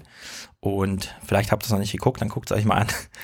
Schäuble sitzt in der BBK vorne auf der Bühne und antwortet mit so einer Art Gegenfrage oder sowas. Ja, wir könnten un wissen ungefähr, welche Tyler, äh, in welche Richtung Tyler fragt und Schäuble sagt dann, Ich weiß nicht, was Sie mit dem Begriff Austeritätspolitik meinen. ja. Ich weiß leider gar nicht, was sie mit dem Begriff Austeritätspolitik meint. Und dann steht äh, Herr Gabriel da oben und sagt, ja, nur wenn es den anderen gut geht, geht es uns auch gut. Und dann nennt er auch noch die Griechen und so, ja. Also er nimmt sie wirklich namentlich im Mund. Und dann, der Knaller finde ich aber, was danach kommt. Er sagt, stellt euch mal vor, in Frankreich wird Emmanuel Macron Präsident, was der mit Schulz alles leisten kann. Liebe SPD, lieber Sigmar Gabriel, liebe SPD-Basis, es liegt ja eine kleine Verwechslung vor, ja. Der, Sozial der sozialistische Kandidat, der heißt Benoit Hamon, und er hat so mhm. verschiedene Ideen wie bedingungsloses Grundeinkommen von 700 Euro, psch, psch, psch, keine Trennung sozialer und ökologischer Fragen. Der Emmanuel Macron, ja, den Gabriel hier gerade angesprochen hat, ja, der war auch mal Regierungsmitglied als Invest in, in der sozialistischen, äh, bei den Sozialisten, wie man sie immer noch nennt. Er war, er war auch Investmentbanker, ne? Ja, er war Investmentbanker, geboren in einer Ärztefamilie, beide Eltern Ärzte. Dann hat er mit sehr jungen Jahren, 25 oder so, so M&A-mäßig die Milliardendeals zwischen Pfizer und Nestle eingesackt, ja, und ist dann Wirtschaftsminister geworden. Und jetzt ist er mit seiner eigenen Partei und er möchte gerne in der Agenda 2017 nach deutschem Vorbild. Stellt euch mal vor, was der gemeinsam mit Martin Schulz alles machen kann, ja? Während wir den von unserer Schwesterpartei, ja, der mit der sanften Idee bedingungsloses Grundeinkommen von 700 Euro kommt, den erwähnen wir ja gar nicht, ja. Stellt euch vor, was der Schulz mit dem Emmanuel Macron machen kann. Also wirklich unglaublich. Man, dieser, dieser, dieses Macron-Phänomen müssen wir auch irgendwann nochmal besprechen. Ja, das können also, wir, das können wir, die haben ja jetzt ihre erste Debatte gehabt, die können wir auch auf oh, Deutsch gucken. Das, das ist noch schlimmer als das Niederlande-Ding, wo der Rutte, der Rutte, da hat der was gemacht. Ja, auf den gehen wir auch noch ein. So, also Gabriel hier zu, zu Europa, ja, hat er noch mal kurz hintergeguckt und auch Martin Schulz gesagt, ach hier, wenn du nachher deine Rede hältst, ja, mach mal hier einen ausführlichen Europa-Blog, so im Sinne von, ich bleib doch weiter dein Chef, oder? Auch wenn die dich hier wählen, oder? Weil ich wurde doch auch schon mal mit 74 Prozent gewählt, oder? naja, so viel zu Europa, jetzt zum Lokalen. Während wir diesen Clip, den ich jetzt mal zusammengeschnippelt habe, hören, erinnern wir uns, acht von zwölf Merkel-Jahren war er hier, sogar als Regierungsmitglied, beteiligt. Und jetzt stellt er kurz den Zustand Deutschlands vor und sagt danach nochmal was über seine Partei. In 20 Prozent der deutschen Gemeinden gibt es keine Schule, keinen Laden, keine Apotheke, keinen Hausarzt, nicht mal mehr eine Bushaltestelle. Wir sind die Heimatpartei in Deutschland. Wir haben die Gemeinden zerstört. Wir sind die Heimatpartei. Ja. Dass es keine Friseure nee, mehr gibt. Und so. Das ist ja ganz konkret. Ich meine, in Mecklenburg-Vorpommern ist die SPD seit fast schon Jahrzehnten, ja, seit mindestens zehn Jahren, stellt sie da den Ministerpräsidenten. Ja. Das stimmt. Also unser Dorf hat keinen Kiosk mehr, hat keinen Laden mehr, ja. gar nichts mehr. Ja, ich möchte nur dran erinnern, wir haben, ich habe ja einen SPD-Lieblingskanzler, der sitzt allerdings in Österreich und steht dann wirklich auf der Bühne und sagt, vieles ist falsch gegangen, wir haben uns von euch wegbewegt, die Basis ist uns wichtig, wir müssen das hier mal neu planen, ihr habt alle eine Stimme. Ja, in Deutschland das ist unser, ähm, ihr könnt ihn jetzt nehmen oder nicht, aber wenn ihr ihn nicht nehmt, ja, wenn ihr diesen Kandidaten nicht annehmt, dann sind wir tot und wenn ihr ihn annehmt, äh, besser mal 100 Prozent, okay, können wir uns darauf einigen und alle so, yeah, der Schulzzug rollt. Also der Schulzzug rollt. Jetzt kommt Gabriel zu seinem Lieblingsthema, das Rixinger auch angesprochen hat, das auch Herr Schulz eben nochmal in den Sendungen da im Interview angesprochen hat. Herr Gabriel redet jetzt, und er war drei, dreieinhalb Jahre Wirtschaftsminister, ja, unter anderem mit dem Rekord oh, wir sind jetzt wieder Platz drei in der Waffenexportliga und so. Er redet jetzt mal zu seinem Lieblingsthema Frieden. Und ich sage euch in allem Ernst, wir sind mittendrin in einer Rückkehr zur Aufrüstungsdebatte. Nicht nur konventionell, leider auch nuklear. Aber es kann doch nicht wahr sein, dass auf einmal das politische Ziel, was gegen den Hunger und Not und Elend in der Welt übersetzt wird mit 0,7 Prozent am Bruttoinlandsprodukt und dann auf einmal in der NATO erklärt wird, 2 Prozent für Verteidigungs- und Rüstungsausgaben. Umgekehrt würde ich es ja verstehen. Aber in dieser Art und Weise werden wir das nicht machen. Die SPD ist Friedenspartei. Das wären 65 Milliarden Euro jedes Jahr Investitionen in die deutsche Rüstung. Ich meine, ich weiß gar nicht, wer sich vorstellen kann, dass sowas möglich ist.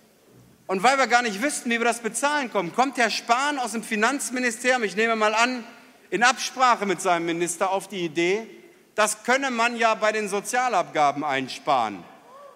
Alleine diese Idee macht es richtig, dass die nicht mehr in diesem Ministerium und Frau Merkel nicht mehr im Kanzleramt sitzt. Alleine diese Idee. Die SPD ist Friedenspartei. Also lasst uns auch über die Frage reden, wie werden wir wieder so stark, dass wir eine Abrüstungsinitiative in Europa initiieren können.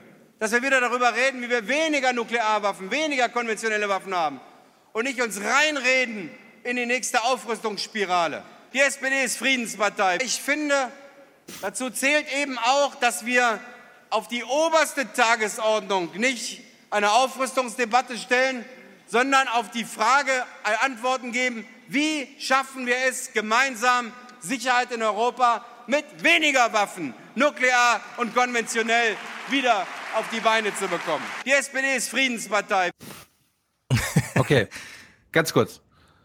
Ähm, gibt es einen Bundeswehr, eine Bundeswehrkriegsbeteiligung, für die die SPD nicht gestimmt hat? Das ist die erste Frage. Na, ich nehme an, der hat, der hat für gar keinen gestimmt. Das war immer so, alles CDU-Sache, oder? Und, und die Linken und die Grünen und so, ne? Jens Spahn hat damals gesagt, wir schicken jetzt die Harzer in den Krieg und die SPD mhm. hat damit nichts zu tun. Und dann habe ich noch eine zweite Frage. Er redet ja hier von nukleare, nukleare Abrüstung. Mhm. Da gibt es im Auswärtigen Amt, äh, die sagen mhm. uns ja immer, warum Solange nicht Deutschland, alle mitmachen, geht das nicht. Warum Deutschland äh, ein mhm. Verbot von Atombomben äh, nicht gutheißen kann, beziehungsweise bei den Verhandlungen gar nicht erst mitmacht. Sie boykottieren das ja. Wer, wer ist da im Außen, Auswärtigen Amt für verantwortlich? Du verstehst weißt du das? das ja ganz falsch. Ja. Er ist zwar Außenminister, aber er kann diese Diskussion über keine Atomwaffen in der Welt nicht führen, solange nicht alle mitmachen. Ach so. Weil Wandel durch so. langsame Annäherung, Überzeugungsarbeit, das, das geht da nicht.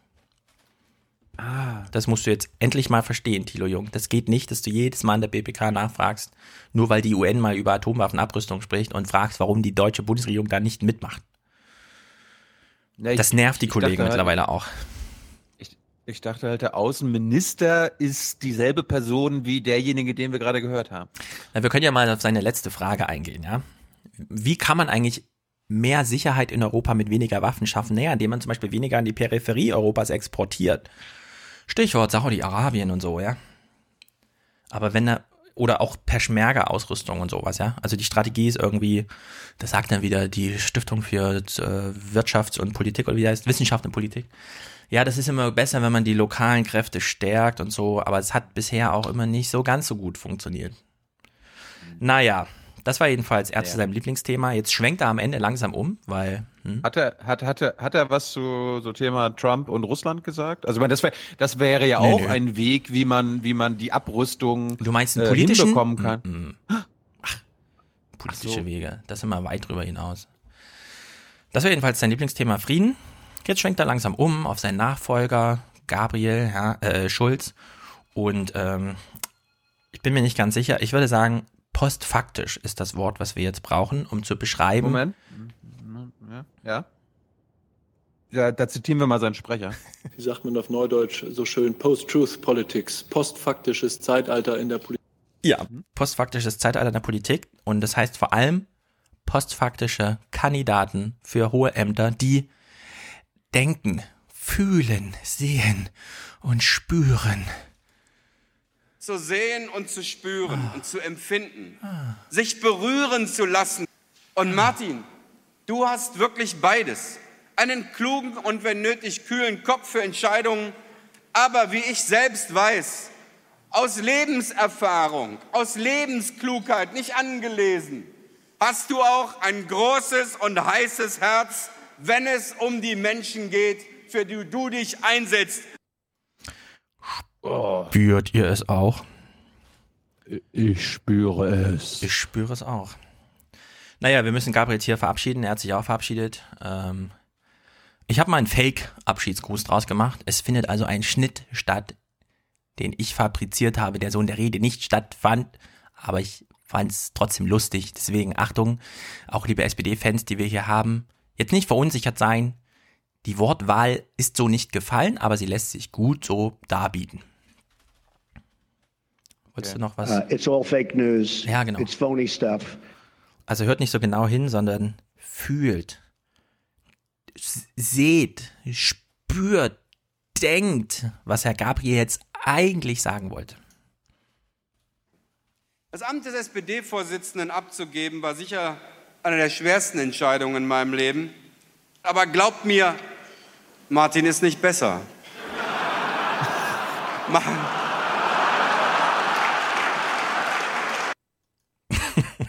Ist denn das so schwer zu begreifen? Also es war ein super Parteitag. Alle sind auf Linie, 100 Prozent. Ähm, naja, ich glaube, um hier mal eine Überleitung zu machen, sie wollten mhm. der großen Show in Amerika was gegenüberstellen. Trump, ja. Trump hat seinen ersten Besuch aus Mitteleuropa gekriegt. Also so richtig ist ja England nicht mehr Europa. Die Führerin der freien Welt war da. Uh. Und ich habe nicht viele Clips. Die Berichterstattung war erstaunlich kurz, aber kein Wunder. Samstag war ja auch ein Wochenendtag. Und das heißt 20 Minuten Fußball, weil es kam erst zwei Stunden Fußball vorher in der ARD. da kann man ja nicht abends dann nochmal in der Nachrichtensendung. Äh, das, also das geht ja dann nicht. Das sind nur fünf Minuten für Trump. Die waren erwartbar, nicht weiter überraschend, unklippbar. Mm, es gab allerdings, deswegen, ich weiß nicht, ob Tilo Clips dazu hat. Ich, es gab Tagesthemen-Clips vor der Reise, die wir allerdings dann erst im Nachgang des Gesprächs hören. Okay, wir müssen über die Trump-Rede reden, äh, über die Trump-Chose. Ich meine, die, die Pressekonferenz war, also ich, ich kenne jetzt noch nicht alle, aber alle bisherigen PKs als US-Präsident mit irgendwelchen Regierungschefs, das war die bisher unspektakulärste ja. und langweiligste. Außer diese einen Szene zwischen Merkel und ihm war, gucken wir uns die gleich an. Die habe ich im Clip. Okay. Die gucken dann, dann sollten wir mal darüber reden. Also da, ich finde, das ist, hat so ein bisschen unsere hier neue Gender sagt ja immer, ja, Paralleluniversum und so weiter. Ja. Das ist bei dieser einen Szene am Wochenende total deutlich geworden. Ja. Die, also da gab's, aber wir gucken wir es mal. Ja, also es ist so, äh, wir müssen noch ein bisschen was vor dem Clip sagen. Es gibt diese, also diese Dinger laufen immer gleich ab im Grunde, ja. Es gibt eine Begrüßung an der Tür. Die ist eigentlich nicht so medial, also das war jetzt, man hat es jetzt bei Trump öfters mal gesehen, dass es schon an der Tür eine Begrüßung gibt. Bei Trudeau war es so, bei May, Theresa May, weiß ich es nicht mehr, bei Merkel jetzt auch. So ganz protokollarisch vorgesehen ist es jedenfalls nicht. Jedenfalls, sie haben sich an der Tür schon getroffen, er hat sie am Auto abgeholt und sie haben sich die Hand gegeben. Zum ersten Mal. Dann gab's äh, die ersten Gespräche. Dann gab's im Oval Office diesen Termin, der dann sehr viel Aufmerksamkeit auf sich gezogen hat, weil das Geschrei der Leute, äh, Handshake, Handshake, Handshake. Wir Fotografen wollen nicht umsonst hier reingekommen sein, ja, man will den Handshake. Dann hat Merkel diese Frage wiederholt. Mr. President, do you want a handshake? Und dann hat er einfach sie ignoriert, hat die Raute gemacht und nach unten geguckt.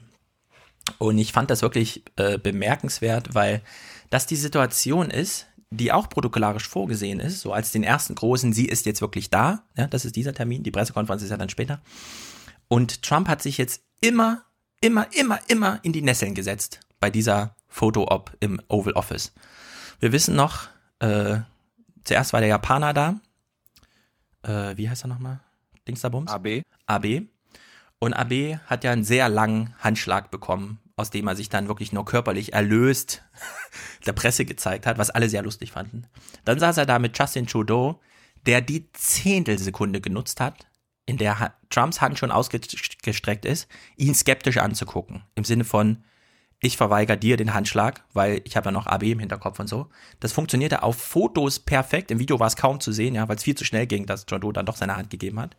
Jetzt bei Merkel wieder, ja, äh, der totale Fauxpas von Trumps Seite aus, dass er einfach wie so ein kleiner Junge nach unten guckt, während Merkel die Situation dominiert, weil sie hat ihr Gesicht nicht verloren, sie hat die Hand nicht ausgestreckt und wurde dann äh, so ein Baumel gelassen, sondern sie hat einfach nur gefragt. Es war auch, man muss jetzt nicht sagen, man hat es gehört. Ja, John C. DeWalk behauptet im, in seinem No Agenda Podcast, er hätte das gar nicht gehört in dem Video, wie sie fragt, wollen sie einen, wollen sie einen Handschlag haben? Aber ja, gab es dann nicht es gab bis dahin trotzdem schon einen Handschlag, nämlich zur Begrüßung.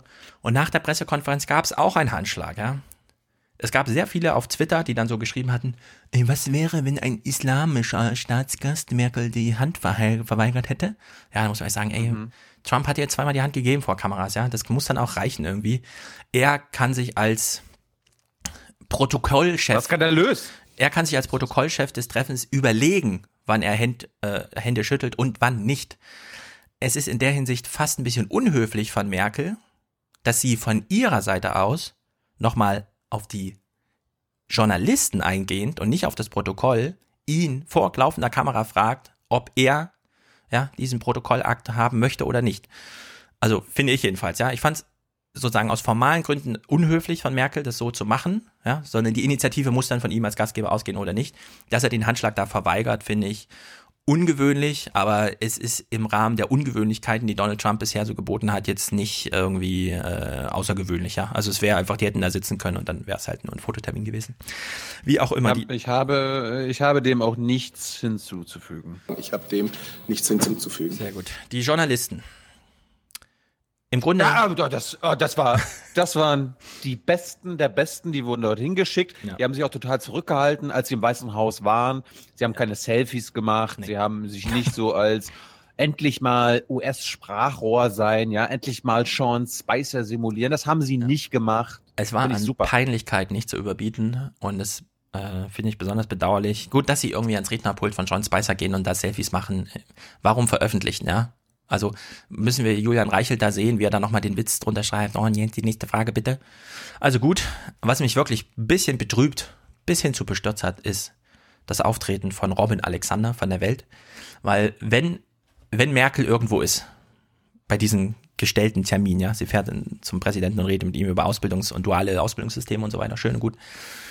Im Grunde interessiert mich mittlerweile nur noch, was Robin Alexander dazu schreibt, weil er immer diesen neuen Blick nochmal drauf hat oder so und genau weiß, die, die Leute, die die Texte lesen, die haben das alles schon gesehen, das sind irgendwelche Politik-Junkies, denen schreibe ich nochmal, wie es auf der Reise selbst war. Robin Alexander hat sich nicht nur per Selfie von Julian Reichelt am Rednerpult äh, knipsen lassen, sondern er hat selber, und das muss man einfach sagen, das ist wie so ein Creep, ja, das war richtig unangenehm, das zu sehen, er hat mehrfach Ivanka Trump von hinten fotografiert, während sie da im, da kann man jetzt immer sich darüber beklagen, irgendwie, ja, also als Handtaschendesigner hat er jetzt eine Rolle, was soll denn der Scheiß und so. Sie saß halt neben Merkel und er stand dahinter und dann hat er sie von hinten so fotografiert, ja. Oder sie läuft durch den Gang, vorne an der Tür vom Oval Office und so weiter. Und dann fotografiert er sie wieder so, oh, wen haben wir denn da? ja, also wirklich ein unglaubliches äh, Verhalten irgendwie, ja. Also nicht nur, nicht nur im Sinne von journalistisch, sondern so grundsätzlich, so Frauen irgendwie von hinten nachzustellen, nur weil man sie irgendwie, ach, das ist doch die Bekannte, na, dann führe ich sie mal vor, ja, wie sie von hinten aussieht und so. Ganz, ganz merkwürdig. Äh, In dem Text war es dann trotzdem gut zu lesen von Robin Alexander. Der erste Text, den ich auf Blendel gekauft habe für 39 Cent. Ähm, eine sehr gute Beobachtung, die ich erstmal so teile.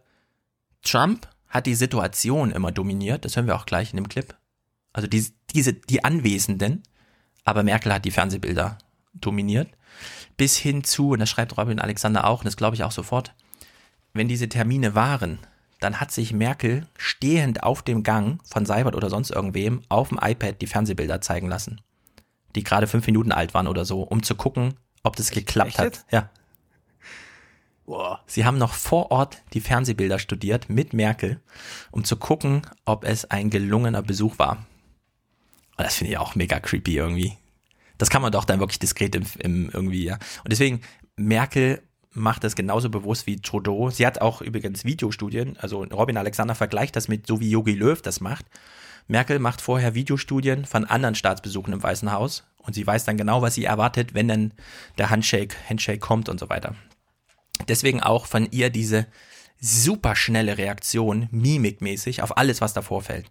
Sowohl, dass sie sitzt im Weißen Haus, äh, im Oval Office neben ihm, ja, und guckt ihn dann bewusst an, während er nach unten guckt, weil sie genau weiß, wie diese Bilder aussehen. Und während er da diesen Lacher in der Situation abholt, dominiert sie das Fernsehbild, weil sie später weiß, wie das aussieht. Oder vor allem die Fotos, wenn der Präsident das sagt und sie guckt ihn dann so skeptisch rüber, ja. Das muss nur eine Zehntelsekunde dauern. Sie weiß genau, die halten da die Kameras drauf und machen da 30 Bilder die Sekunde. Das Bild ist dann irgendwo dabei, ja, in den Pressepools und geht um die Welt. Also wirklich von Merkel durchgestylt von Anfang bis Ende. Wir haben einen interessanten. Die, die, Hm?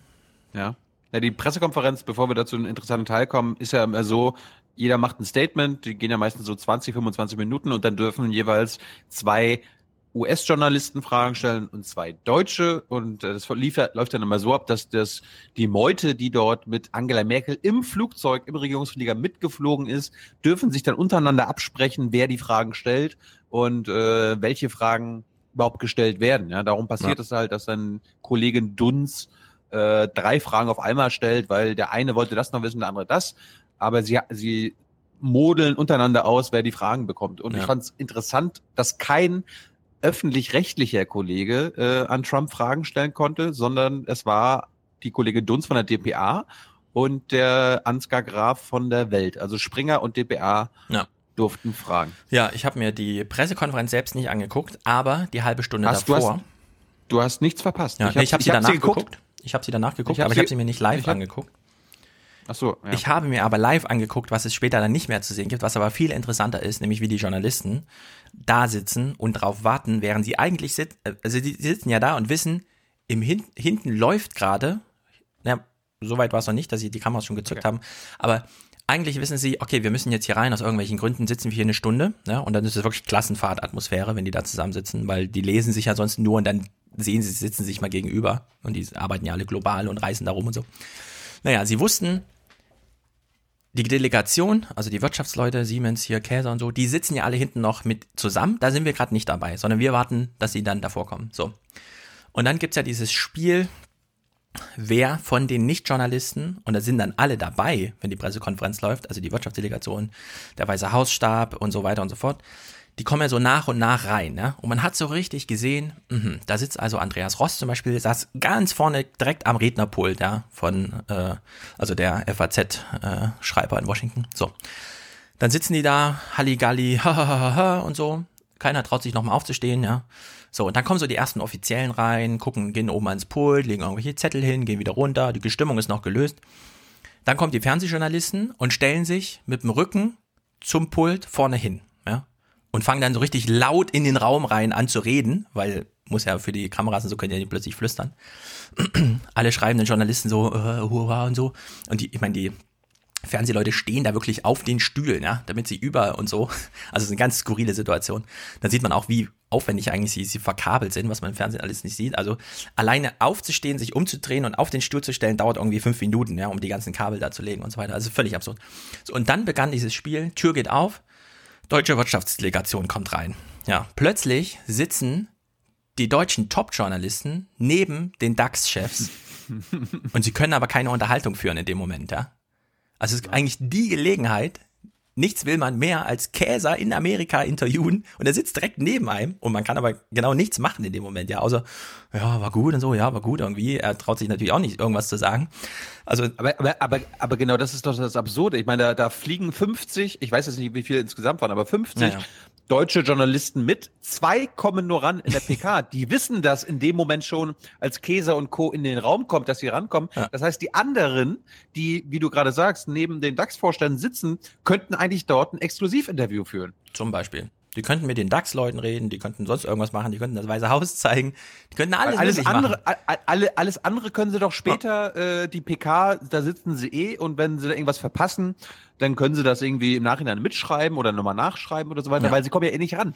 Ja, aber und richtig witzig war aber dann der Moment, als dann die Tür aufgeht und dann kommen sie wirklich alle durch, ja. Miller, äh, Spicer, Bannon, äh, Priebus und so. Und dann sieht man so richtig kurz, oh oh, jetzt wissen alle, gleich geht's los. Und alle wissen auch, wie die Rollen verteilt sind. Okay, ich darf maximal auf meinem Blog ein paar Notizen machen, ich darf hier nicht aufstehen, ich darf nichts sagen, ich darf mich nicht umdrehen, alles ist Fernsehbild, alles ist live. So, und dann hast du diese Superjournalisten, die den ganzen Tag nur so Klassenfahrtsatmosphäre, guck mal, da ist das Rednerpult, das kennen wir doch aus dem Fernsehen, komm, wir machen mal ein Foto und so. Ja, guck mal, da ist Ivanka und so. Und dann, in dem Moment, wo es drauf ankommt, ja, sitzen sie alle da wie die Fünfjährigen vor dem Weihnachtsmann. Uah, und so, ja, das ist der Bennen, der ist hier gerade vor mir langgelaufen. Ist auch wirklich cool. Der Raum geht links, ist die Tür und rechts sitzen die, ja. Die laufen also einmal in der Wirtschaftsdelegation und dann an den Journalisten vorbei und der Bennen, ja, das sieht man dem so an, dass er genau weiß, ihr wisst, wer ich bin. Ja, ich bin den, den er als Hitler beschimpft und so. Und dann läuft er so an den vorbei und setzt sich dann so hin und guckt sie nochmal so an und so. Und alle sind auf Linie gebracht, ja. Und dann geht halt diese komische Veranstaltung los. Also wirklich nur 20 Minuten. Ja, ich begrüße Sie hier im Weißen Haus, war wirklich sehr schön mit Ihnen und so, bla bla. Es gab einen schönen Versprecher, den hat mir Tobias geschickt. Äh, der wurde mittlerweile auch schon bei Noah Gender gespielt. Trump ist hier eine kleine Verwechslung passiert.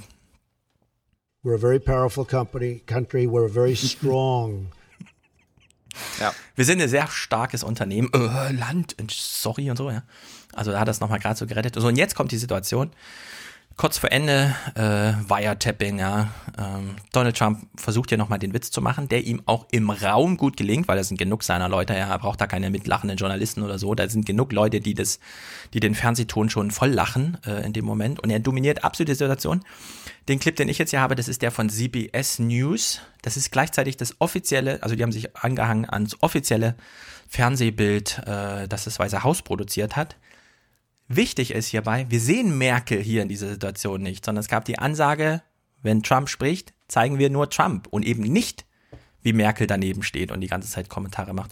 Und deswegen, wenn man nur diesen Clip guckt oder hört und weiß, Merkel ist ja nicht im Bild, muss man sagen, 1 zu 0 für Trump erstmal, was die Situation angeht. As far as uh, wiretapping, I guess, by you know this past administration, at least we have something in common, perhaps.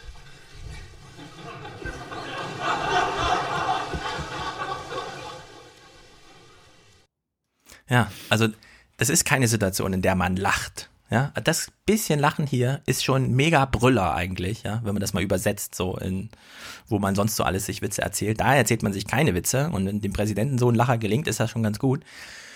Nur, das hat eben Robin Alexander dann auch gut geschrieben. Naja, er dominiert halt die Situation vor Ort.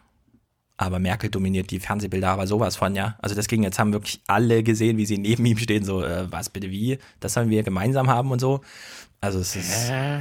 Aber man muss wirklich nochmal sagen, ja. Äh, der NSA-Chef saß heute oder gestern vor dem Kongress und hat da Aussagen gemacht, unter Eid und so.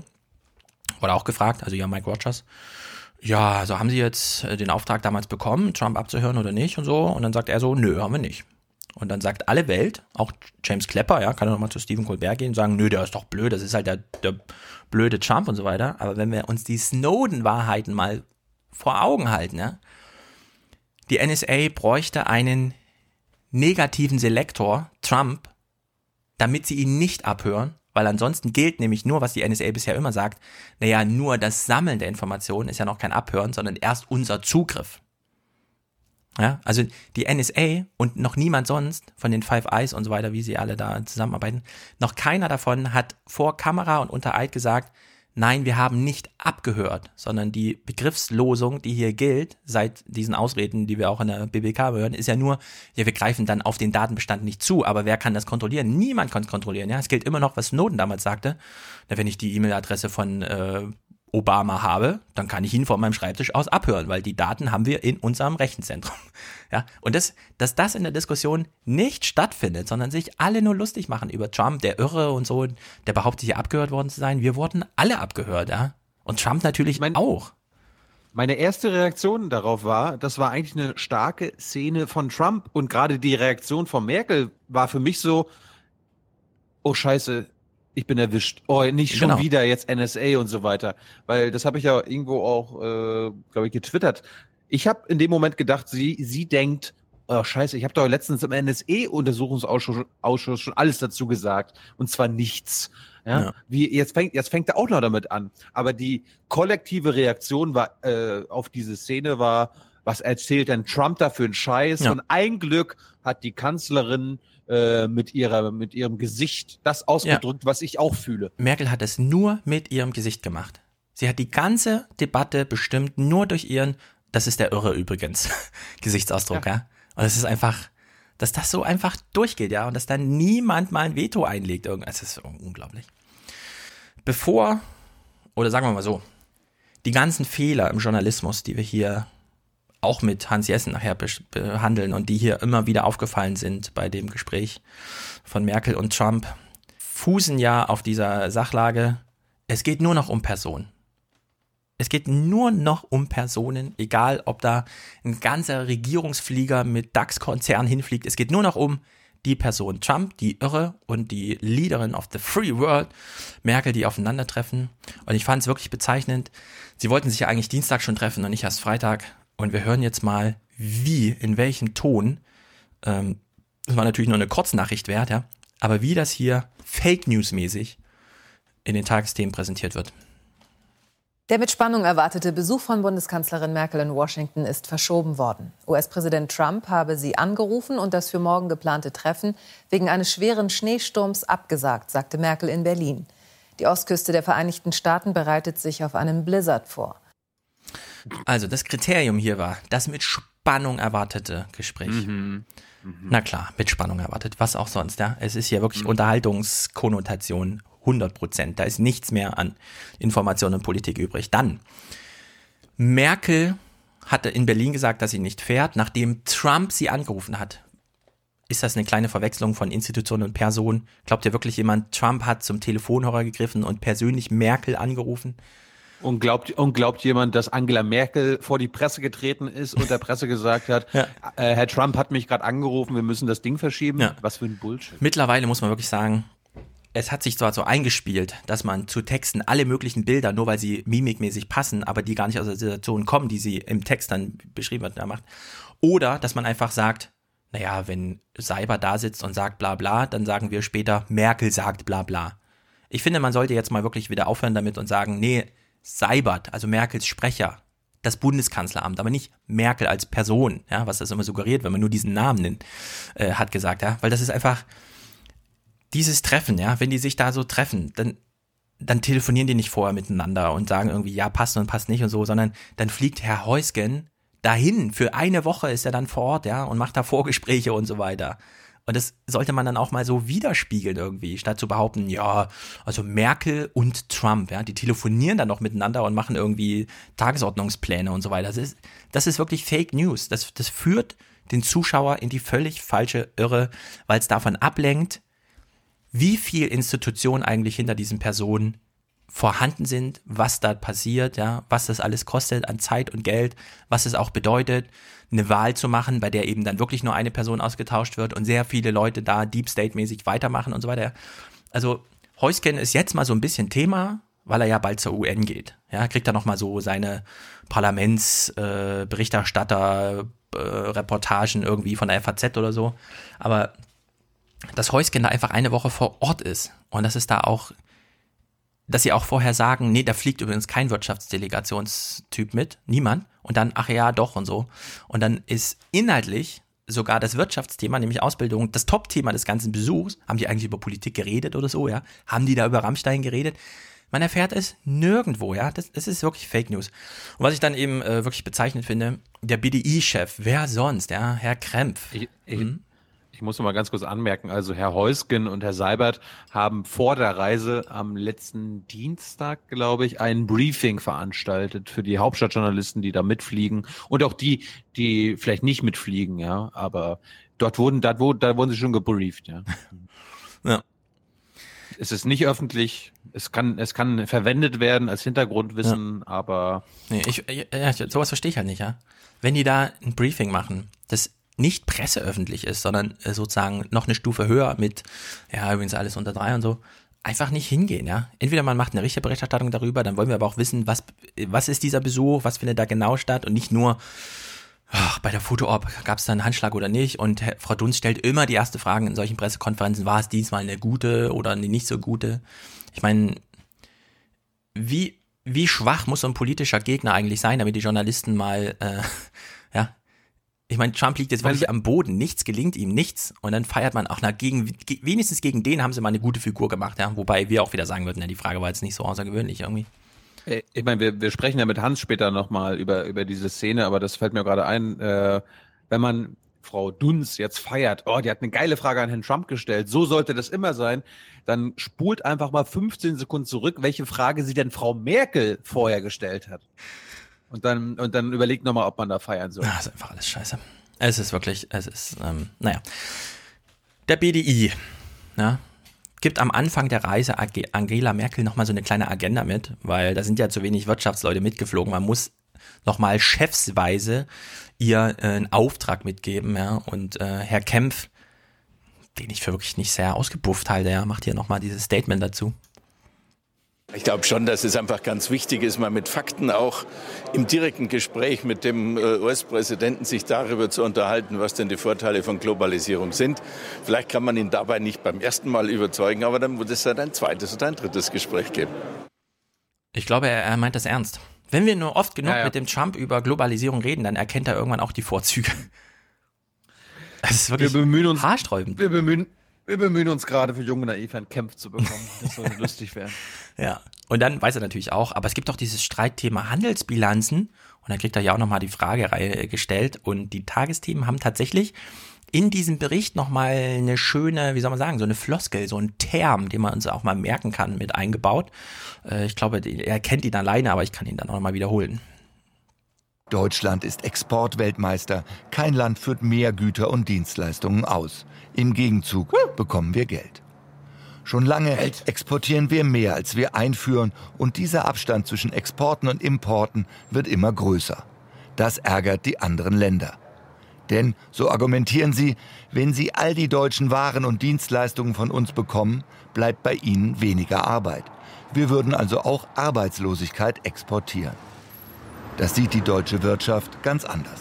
Man muss schon selbstbewusst dastehen dürfen und sagen, äh, der Grund, dass wir Exportweltmeister sind, liegt daran, dass Produkte und Dienstleistungen aus Deutschland auf dem Weltmarkt besonders attraktiv waren. Es liegt nicht daran, dass wir Schutzzölle für Einfuhren erhoben hätten. In diesem Moment oh. hätte man Herr Kempf mal zurückfragen müssen, ja, also die Chinesen haben jetzt 400 Millionen Tonnen Stahlüberproduktion, das finden sie dann auch, das ist so, das ist so ein fairer Umgang ne, mit dem Weltmarkt. Und dann würde Herr Kempf sagen, ja, ja, also diese 20.000 Arbeitsplätze, die wir da noch haben, restbeständig, so, die, die müssen wir dann halt opfern.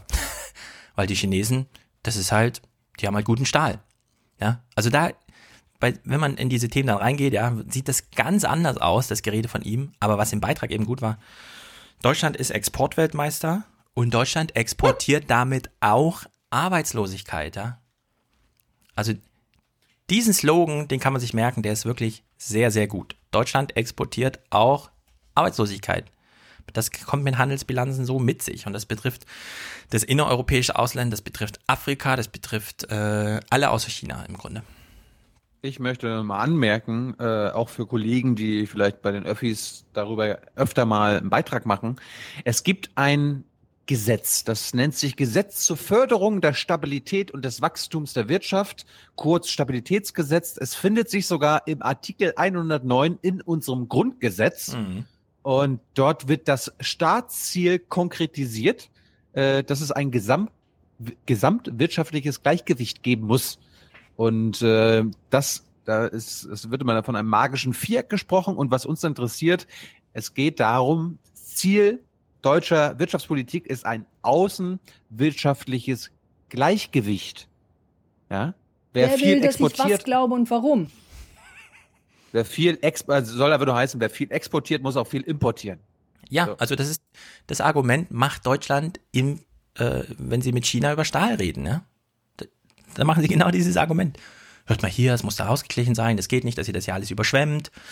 Was soll das? Naja, zum Thema Handelsbilanzen gab es ja noch äh, den G20, das Finanzministertreffen in Baden-Baden, wo die schönsten Kurhäuser der Welt stehen. Also da kann man die Leute wirklich beeindrucken, wenn man sagt, alle, in allen anderen Ländern müsst ihr in die Hauptstädte gehen, ja, um so geile Architektur zu finden. Bei uns Baden-Baden. naja, es gab ja schon das äh, Außenministertreffen in Bonn und so weiter. Also die amerikanische Regierung, die kommt so nach und nach hier schon nach Deutschland. Ja, man muss nicht alles auf Merkel und Trump äh, zu münzen. Jedenfalls, mh, mm, man hat sich auf ein paar Sachen geeinigt. Die Tagesthemen, man wird fast müde, das immer wieder zu sagen, haben sich hier auf Oma Erna verständlichen Slang äh, konzentriert, klang dann so. Etwas skurril ist es ja schon. Ein G20-Finanzministertreffen im Baden-Badener Kurhaus, bekannt für sein Casino. Trotzdem haben sie sich hier auf einiges geeinigt. Investitionshilfen für Afrika, Maßnahmen gegen Steuerflucht, eine Absage an Währungsmanipulationen. Ja, da weißt du Bescheid, ne? Steuerflucht, Absage, Investitionshilfen für Afrika. Na klar, wir können die doch nicht verhungern lassen, ne? Absage an Währungsmanipulation. Ja, jetzt muss endlich mal Schluss sein damit. Ja, also jetzt noch mehr die Währung manipulieren. Also die, die, die schönen Slogans alle drin. Ja, Baden-Baden ist ja schon komisch, dass man sich hier trifft und so weiter. Eine Sache fehlte der deutschen Regierung allerdings in diesem Abschlusskommuniqué und sie fehlte damit auch den Tagesthemen. Eben dieser Satz fehlt in der Abschlusserklärung, die bisher übliche Absage an den Protektionismus. Die Amerikaner wollten sie nicht. Bis spät in die Nacht hatten die Minister und ihre Notenbankchefs nach einem Kompromiss gesucht, ohne Erfolg. Manchmal muss man sich in solchen Tagungen eben äh, darauf beschränken, dass man keinen Partner überfordert. Man kann ihn noch gar nicht überfordern. Wenn einer nicht zustimmt, dann stimmt er halt nicht zu.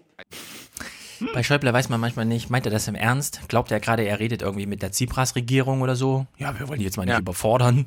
Was für ein Scheiß, ja. ja. Und das hat er echt noch ein bisschen übertrieben. Er hat ja noch mal ordentlich nachgetreten in der äh, Abschlusspressekonferenz.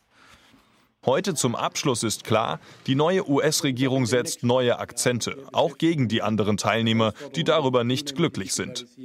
Vielleicht muss auch der eine oder andere, auch wichtige Mitgliedstaat noch ein Gefühl kriegen, was internationale Zusammenarbeit, wie das geht, wie die da umgehen.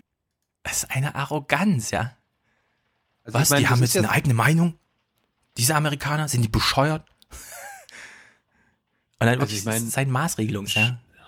Schäuble will nicht nur mehr Pate des Euro-Seins, sondern wahrscheinlich auch Pate der gesamten ja. westlichen Freihandelsgesellschaft. Ja? Manche Mitgliedstaaten müssen noch lernen, wie wir hier miteinander umgehen dass er das Kommando hat oder sowas. Unglaublich. Ja. Es gab dann zum Glück noch äh, das Zitat von Mnuchin, also dem neuen äh, amerikanischen Finanzminister. Und er wirkte doch sehr entschieden, muss ich mal sagen, hier in diesem Ausschnitt. Und der US-Finanzminister Mnuchin schließt abschottende Maßnahmen tatsächlich auch nicht aus. Ich denke, wir haben hier sehr klar gemacht, dass wir an Freihandel glauben, aber eben an einen ausgeglichenen. Wenn es da große Ungleichheiten gibt, dann ist das etwas, das auf absehbare Zeit korrigiert werden muss. Man könnte jetzt sagen, ach, er hat auch mal in diese Gesetzestexte und so weiter geguckt, den die Thilo gerade äh, zitiert hat. Ja, ja, da muss etwas korrigiert werden. Man könnte ja auch oh. sagen, Schäuble sitzt jetzt in der Klemme. Auf der einen Seite Tsipras mit dem genau gleichen Argument, auf der anderen Seite Herr Mnuchin. Nur, dass er eben bei Tsipras einfach sagen konnte, los, bezahlt. Das ist alles, dann ist alles gut, ja. Das sind einfach nur Schulden, die ihr habt. Die müssen wir halt jetzt mal eintreiben. Machen wir es halt ein bisschen länger, aber die müssen eingetrieben werden. Ne? Also mhm. es, es, äh, Schäuble dreht hier völlig frei, finde ich absurd. Aber ich finde es gut, dass er jetzt den mächtigsten Endgegner hat, den er, der sich auftreiben ließ, um äh, hier mal ein bisschen Paroli zu bekommen. Sehr gut. So. Das war's von uns. Ihr hört im Outro unser Gespräch mit Kollege Hans Jessen. Der ist nicht nur BBK-Mitglied, sondern war auch jahrzehntelang bei der ARD tätig, mhm. unter anderem seit 1999 im Hauptstadtstudio dabei. Und wir haben mit ihm über Hauptstadtjournalismus, Pferderennen, äh, Pressekonferenzen und die BBK. Und über Glaubwürdigkeit. Wo genau. kommt eigentlich die Glaubwürdigkeit her? genau. Also viel Spaß damit, das ist wirklich sehr gut geworden. Und ansonsten geht auf iTunes, äh, bewertet unseren Podcast, ähm, am besten positiv, genauso wie Junge Naiv, unterstützt uns. Ne? Ihr werdet ab 42 Euro Produzenten und wir brauchen, obwohl wir für diese Folge keinen Präsentatorin oder Präsentatorin hatten, für Folge 189 am Freitag noch ja. ein. Ähm, helft uns. Und ansonsten äh, viel Spaß mit Hans. Bis Freitag. Bis denn, Leute. Wir schalten jetzt zu unserem oder einem meiner Lieblings-BBK-Kollegen, nämlich Hans Jessen. Hallo Hans. Hallo Thilo. Ähm, wir wollen mit dir mal ein bisschen über diesen ganzen Hype sprechen und Wahlkampf. Und ähm, ich glaube, du nimmst es nicht persönlich, wenn ich dich als einen alten Hasen im Hauptstadtjournalismusgeschäft bezeichne. Das nehme ich sehr persönlich, ähm, weil es stimmt.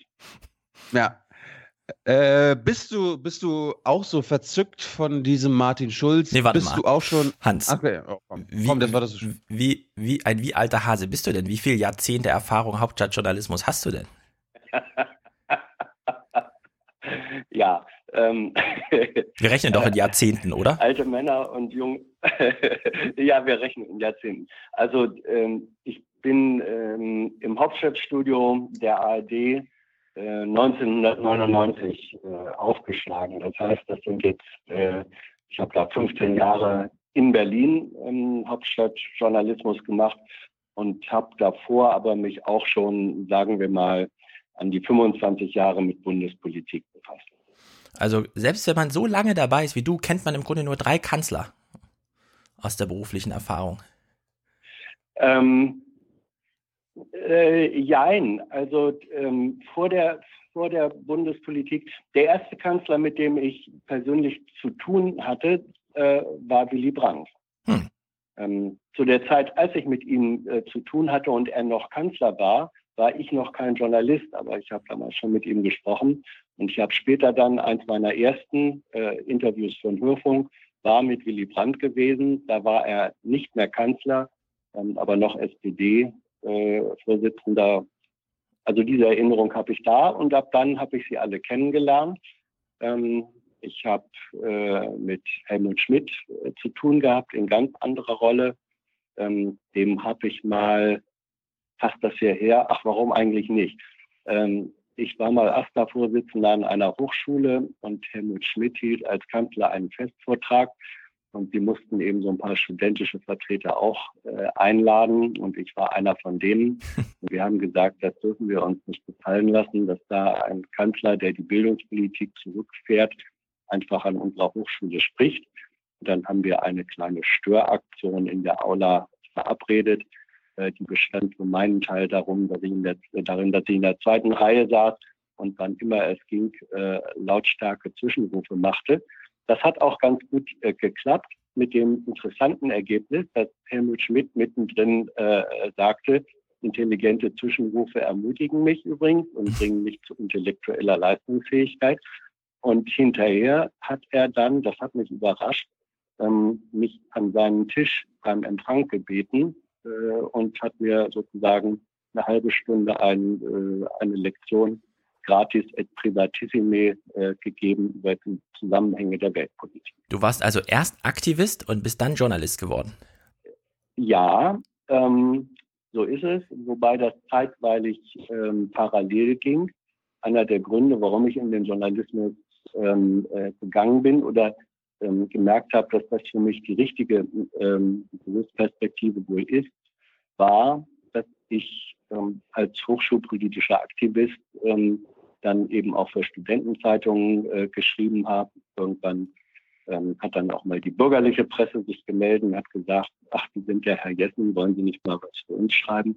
Da habe ich gemerkt, das ist was, was mir äh, liegt. Und dann war mir aber auch irgendwann klar, ähm, wenn ich in den Journalismus gehe, dann ist es da wichtig, diese aktivistischen Erfahrungen als Erfahrungen nicht zu vergessen. Aber man darf dann, finde ich, nie wieder in die Rolle eines Aktivisten reingehen. Also äh, Journalisten sind Beobachter, ähm, aber sie sollen keine Akteure sein. Es gibt einen schönen Satz, ähm, es gibt, es gibt äh, Macher und es gibt Melder. Und Journalisten sind die Melder und die sollen melden, was die Macher machen, aber sollen sich nicht selber für die großartigen, besseren Macher halten. Also Zuschauen als Beruf hat das Jürgen Kaube kürzlich genannt.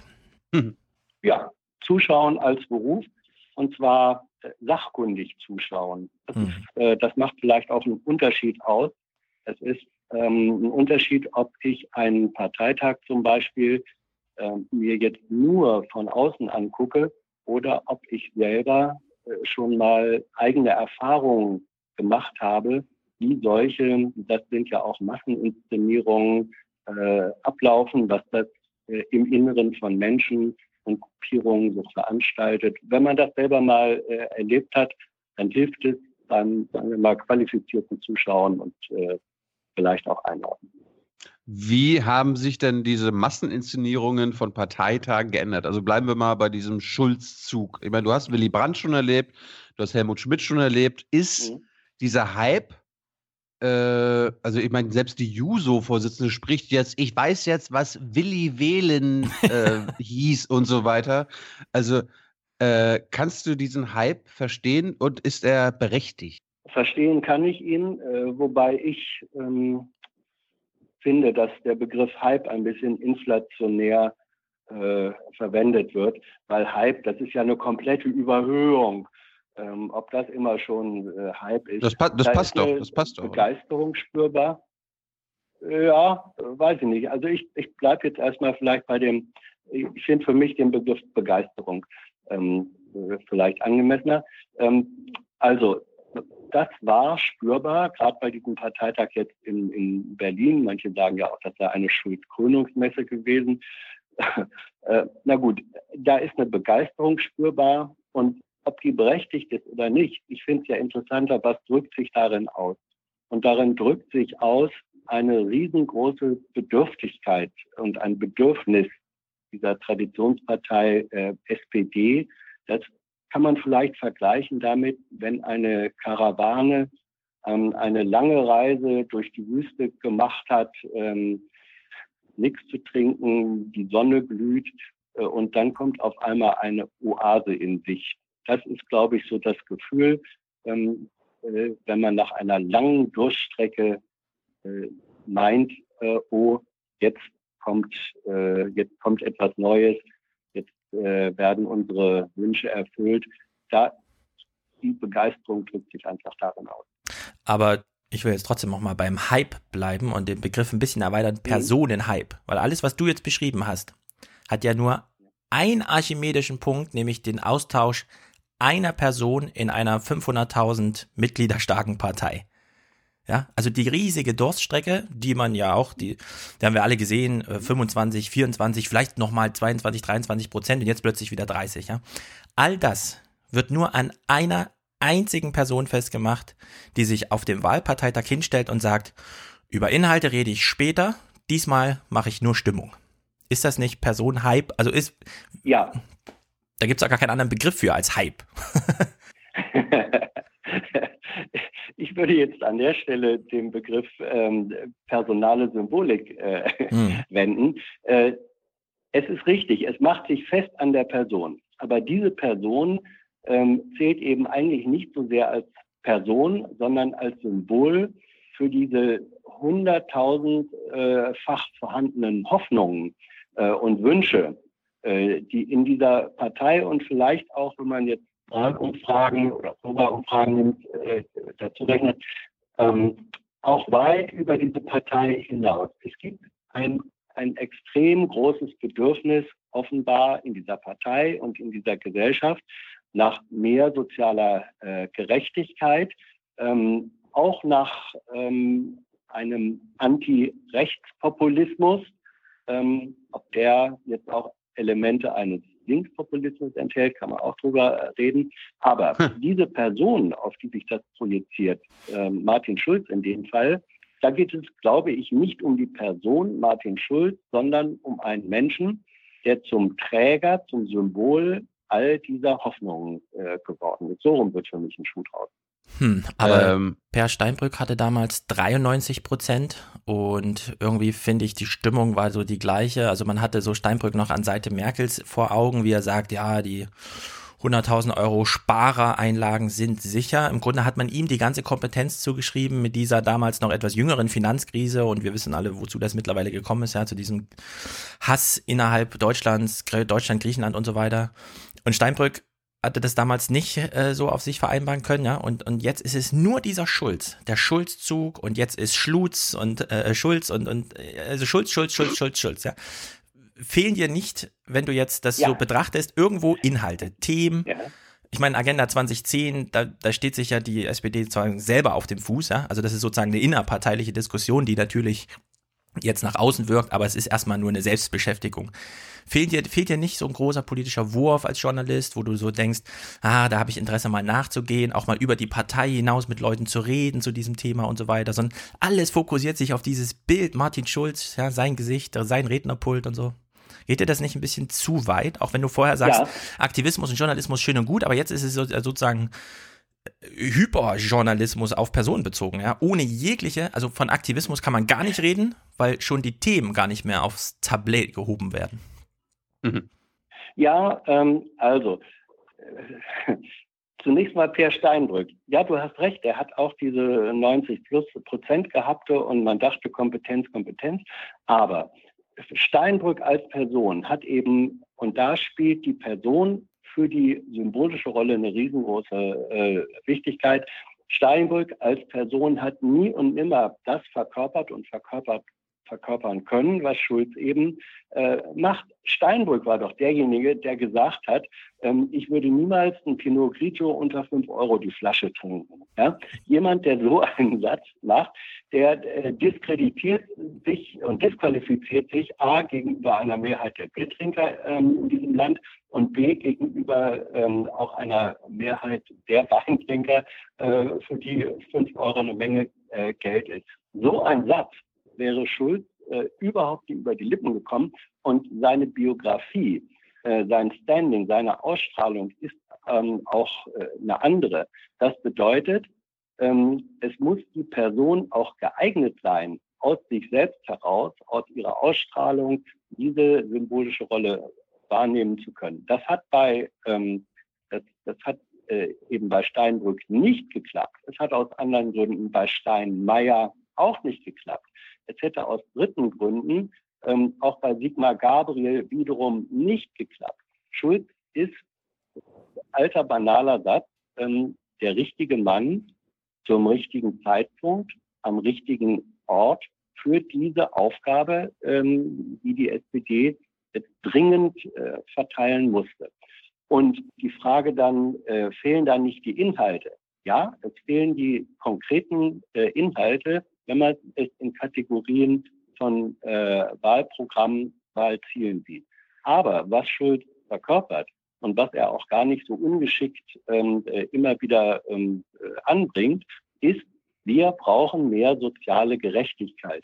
Das ist, wenn man so will, ein Meta- und Mega-Inhalt. Es gibt in diesem Land kaum ein größeres verbreitetes äh, negatives Gefühl als das, dass es sozial ungerecht zugeht, dass die gesellschaftliche Spaltung immer weiter auseinandergeht.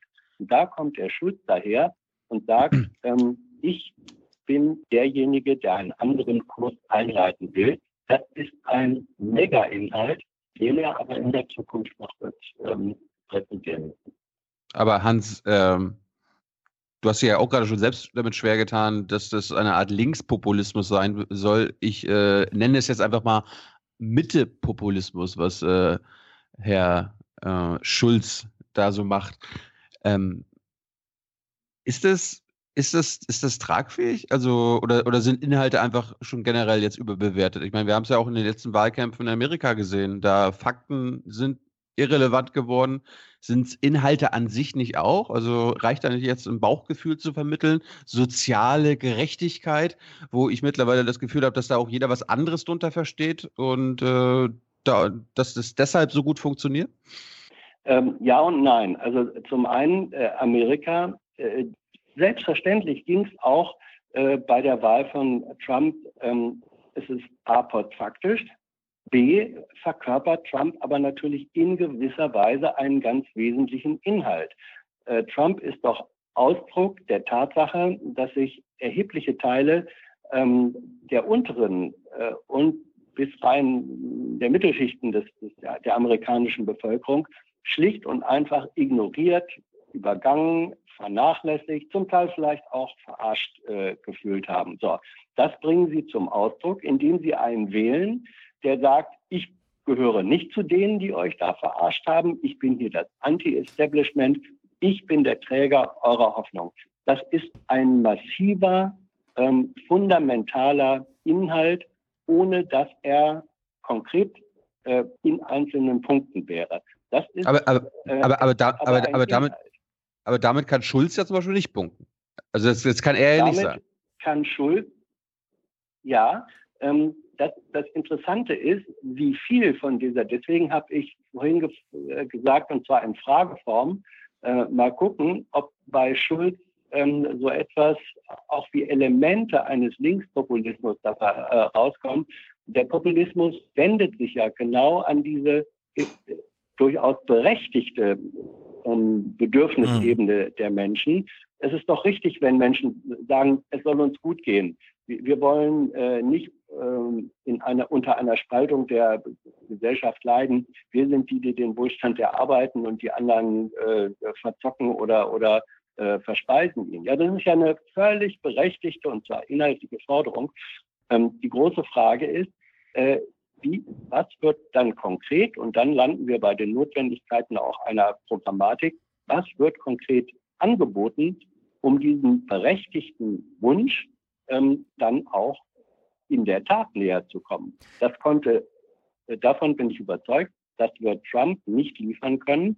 Und bei Martin Schulz muss man mal äh, gucken. Der ähm, positioniert sich ja, sagen wir mal, als Anwalt oder Vertreter der sogenannten kleinen Leute, der arbeitenden Mitte, ein Stück weit, wenn man wohlwollend äh, von links betrachtet, äh, der, der Halblinken.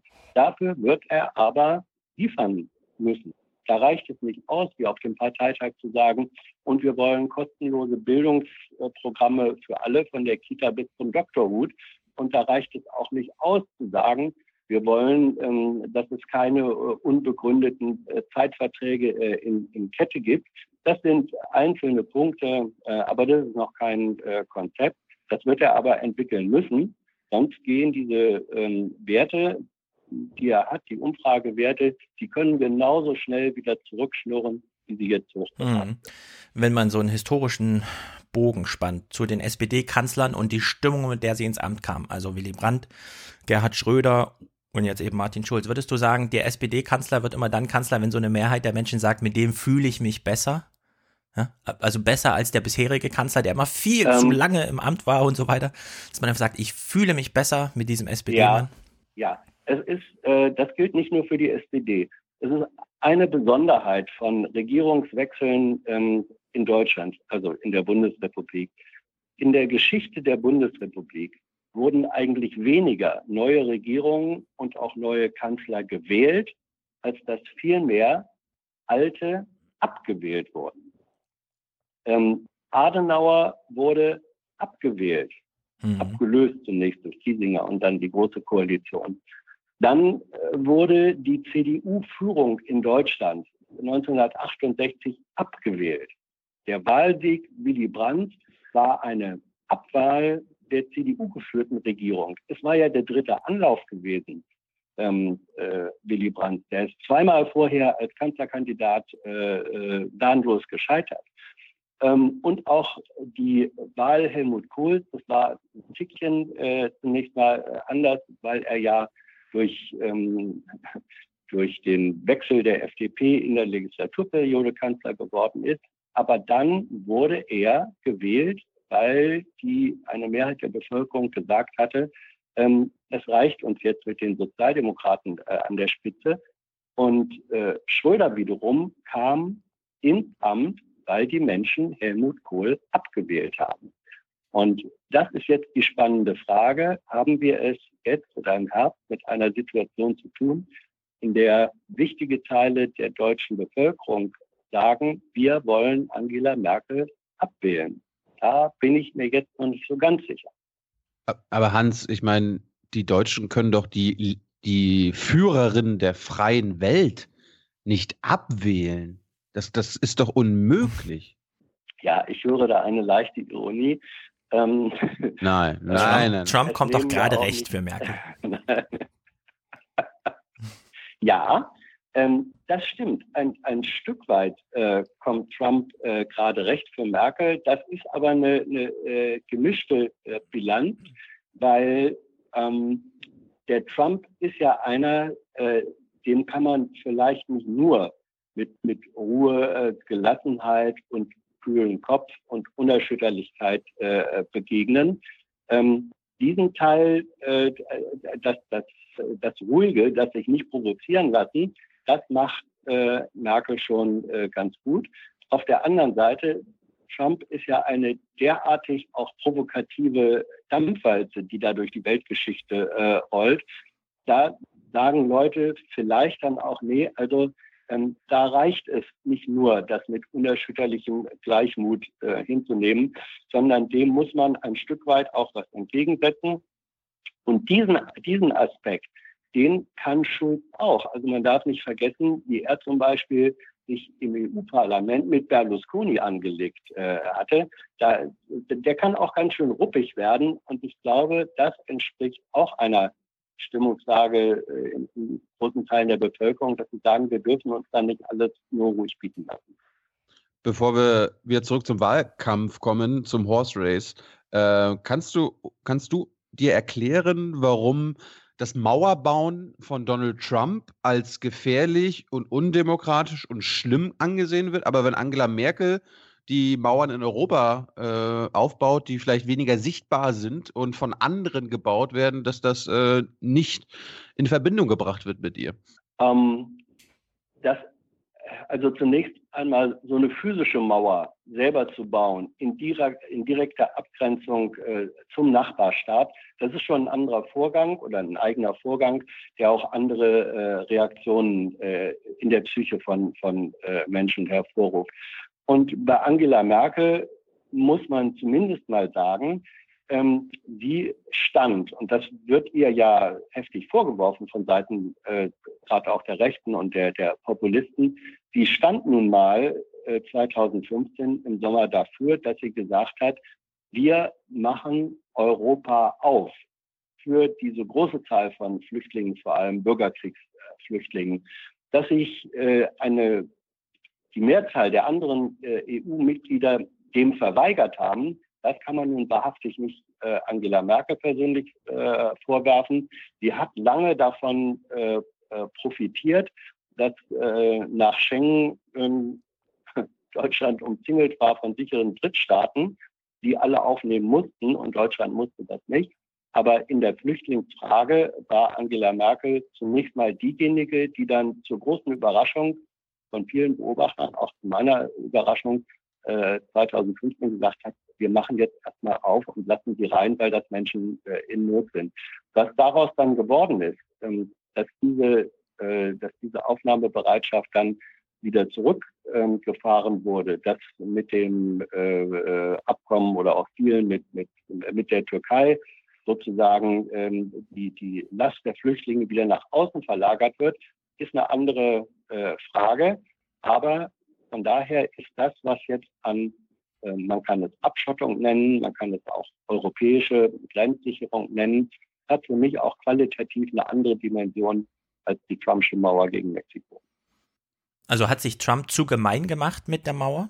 Also Trump hätte ja auch die Möglichkeit, ähm, die Strategie nee, wie Merkel zu fahren, dass man einfach sagt, okay, wir haben hier ein Problem mit äh, Mexikanern, Drogen, Vergewaltiger, Kriminelle und so weiter, aber hätte er einfach nur die Mauer nicht so sehr, äh, ich bin, ich bin der Bilder, ich baue euch die Mauer, sondern hätte er es wie Merkel, er hätte sich auch davon distanzieren können, dass er einfach sagt, so, und hier habe ich jetzt ein neues Department, das kümmert sich darum und macht unter anderem auch eine Befestigung des Zauns bis hin zu ab und zu auch eine Mauer und so weiter. Dann wäre es ja eigentlich die Merkel-Strategie. Nein, wäre es nicht, ähm, weil das bedeutet äh, äh, hätte, und das ist, das ist ein, ein inhaltlicher Unterschied, ähm, es hätte bedeutet, dass, dass Trump sagt, wir wollen zwar nicht, dass in völlig unkontrollierter Zahl und unkontrollierbarer und damit auch riskanter, sagen wir mal, Qualität äh, Menschen einfach in dieses Land reinkommen. So war ja nebenbei gesagt noch niemals die, die Einwanderungspolitik ähm, der USA gewesen, ähm, sondern er hätte sagen müssen, ja, wir wollen eine, eine bestimmte Zahl von Migranten, von Einwanderern äh, zulassen. Wir sind ein offenes System, das allerdings Wert darauf legt, dann schon immer noch die Kontrolle zu behalten.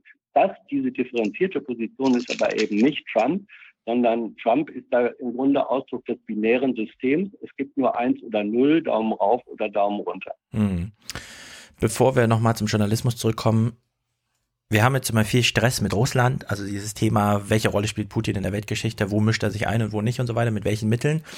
Aber, überall, überall. Ja, aber eigentlich haben wir doch jetzt eine ganz neue Auseinandersetzung, haben wir auch bei dem Merkel-Besuch gesehen, zwischen Amerika und Europa. Und Europa steht jetzt vor diesem, vor dieser Frage, schaffen sie es sich irgendwie zu einigen, nachdem sie jetzt im Flüchtlingsstress quasi alle nur gegeneinander und die Eurokrise auch alle nur gegeneinander Glaubst du, äh, Trump ist so ein kleiner Glücksmoment für Europa, dass man jetzt die nächsten vier Jahre tatsächlich irgendwie sich darauf besinnt, was das alles bedeutet und so einen, so einen Fortschritt macht? Ich meine, John-Claude Juncker hat jetzt seine großen fünf Ideen vorgeschlagen, zum Beispiel auch ein Kern-Europa und solche Sachen.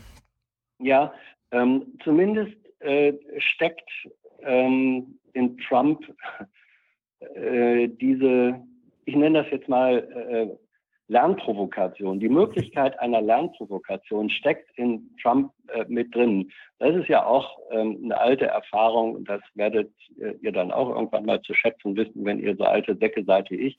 Äh, viele Sachen lernt man erst dann schätzen, wenn man, wenn das, was so selbstverständlich gewesen war, auf einmal nicht mehr selbstverständlich ist. Wenn es weg ist oder zumindest bedroht ja. ist, dann sagt man sich vielleicht, oha, das wollen wir aber doch nicht, da müssen wir jetzt mal was tun, damit uns das nicht abhanden kommt. Und äh, mindestens objektiv steckt in dem, was Trump-Politik ist, ähm, die Möglichkeit einer solchen Lernprovokation für Europa. Ob die Europäer dazu aber in der Lage sind, vor allem die, die Europolitiker, da bin ich mir auch noch gar nicht so sicher. Äh, Brüssel hat ähm, und, und Trump ähm, und der Populismus ist nun doch auch schon eine Weile da. Ähm, Brüssel hat da auch schon viele, und mit Brüssel meine ich jetzt das EU-System insgesamt, ähm, hat da schon, schon äh, viel versemmelt ähm, und äh, Juncker, ja gut. Also die Option ist da, ob hm. sie realisiert wird, weiß ich auch noch nicht. Kehren wir nochmal zurück zum Wahlkampf und zum Job eines ARD-Journalisten. Ne? Du warst ja, du hast ja auch für die Tagesthemen gearbeitet, du hast für den, für das ARD Hauptstadtstudio gearbeitet. Erzähl uns mal, gibt es eigentlich so Direkt Direktiven von oben, so wie man über Wahlkämpfe von Parteien berichtet? Also wie kann man sich das vorstellen aktuell in der ARD Hauptstadtredaktion? Geh mal zum Parteitag und äh, zeig uns, wie die Stimmung ist oder äh, wirst du da hingeschickt und du kannst völlig frei berichten und am Ende bringst du deinen drei Minuten oder fünf Minuten Beitrag mit in die Tagesthemen und alle lassen sich überraschen. Es gibt keine Direktiven. Das ähm, habe ich in äh, über 30 Jahren für äh, ARD-Sender äh, an verschiedenen Orten äh, beim, beim NDR, bei Radio Bremen im Hauptstadtstudio. Ich habe es nicht ein einziges Mal an mir selbst erlebt und ich wüsste es auch nicht von Kollegen, dass denen von oben her gesagt äh, wurde, so und so hat deine Berichterstattung auszusehen. No way. Ähm, wer das verbreitet, verbreitet Fake News und hat keine Ahnung oder lügt wieder besseres Wissen. Erstens. Das Zweite ist, ähm, äh, wenn man zu einem Parteitag äh, geht als Berichterstatter, da geht man nicht alleine, sondern da werden Teams gebildet, Reporterteams äh, von drei, vier, fünf bei den großen Anstalten bis hin zu äh, sechs Leuten. Mhm. Das sind in aller Regel äh, Menschen, die haben auf ihrem äh, inhaltlichen Ticket die Beobachtung dieser Partei seit Jahren stehen. Die wissen relativ genau, was da ist. Und dann wird untereinander man unterhält sich schon äh, untereinander. Was ist aus unserer Sicht, aus meiner Sicht, aus deiner Sicht eigentlich, was sind die wichtigen Themen dieses Parteitages? Was ist für äh, das Publikum, also die Zuschauer, Zuhörer, äh, interessant? Was ist wichtig zu wissen? Worauf müssen wir da achten? Darüber tauscht man sich aus. Ähm, dann macht aber am Ende jeder sein Ding. Wenn es zum Beispiel eine Sendung dann gibt wie Bericht vom Parteitag, wo ein Interview drin ist und wo vielleicht fünf, sechs Einzelreportagen drin sind. Da unterhält man sich natürlich vorher und sagt, welche vier, fünf Themen behandeln wir in den Einzelreportagen. Und dann wird gesagt, der eine beobachtet, was weiß ich, den Schuld, ähm, und ein anderer guckt, gibt es irgendwelche Menschen, die jetzt äh, furchtbar traurig sind, was denken eigentlich Users oder so. Das ist eine kollegiale Absprache, die man braucht, damit eine gewisse Vielfalt auch in der Berichterstattung entsteht aber keine Direktiven. Aber ich möchte Thilos Frage nochmal umgedreht stellen. Sollte es nicht Direktiven geben, wie zum Beispiel, ja. dass einfach gesagt wird, heute Abend drei Minuten SPD-Parteitag. Bitte mindestens Ausschnitte aus drei Reden. Nicht nur zwei. Nicht nur Gabriel und sein Nachfolger, sondern es muss noch jemand Drittes da sein. Und es muss noch jemand inhaltlich vorkommen. Der ganze Saal sitzt voller Top-SPD-Leute aus dem ganzen Land, ja? Die SPD-Chefin aus Bielefeld, äh, die Ministerpräsidenten, die Bürgermeister, alle sind da, die Jugendorganisation. Und es wird überhaupt nicht ausgeschöpft, ja? sondern es wird sich fokussiert auf Martin Schulz und alle, wenn man die Rede auf Phoenix guckt, war der erste Kommentar nach einer Stunde Rede. Ja, also das war jetzt die Rede, die er schon seit vier Wochen hält und zwar jeden Tag und jetzt haben wir sie hier auch nochmal gehört. Das kann man doch in den Tagesthemen auch innerhalb von zehn Sekunden so abhandeln.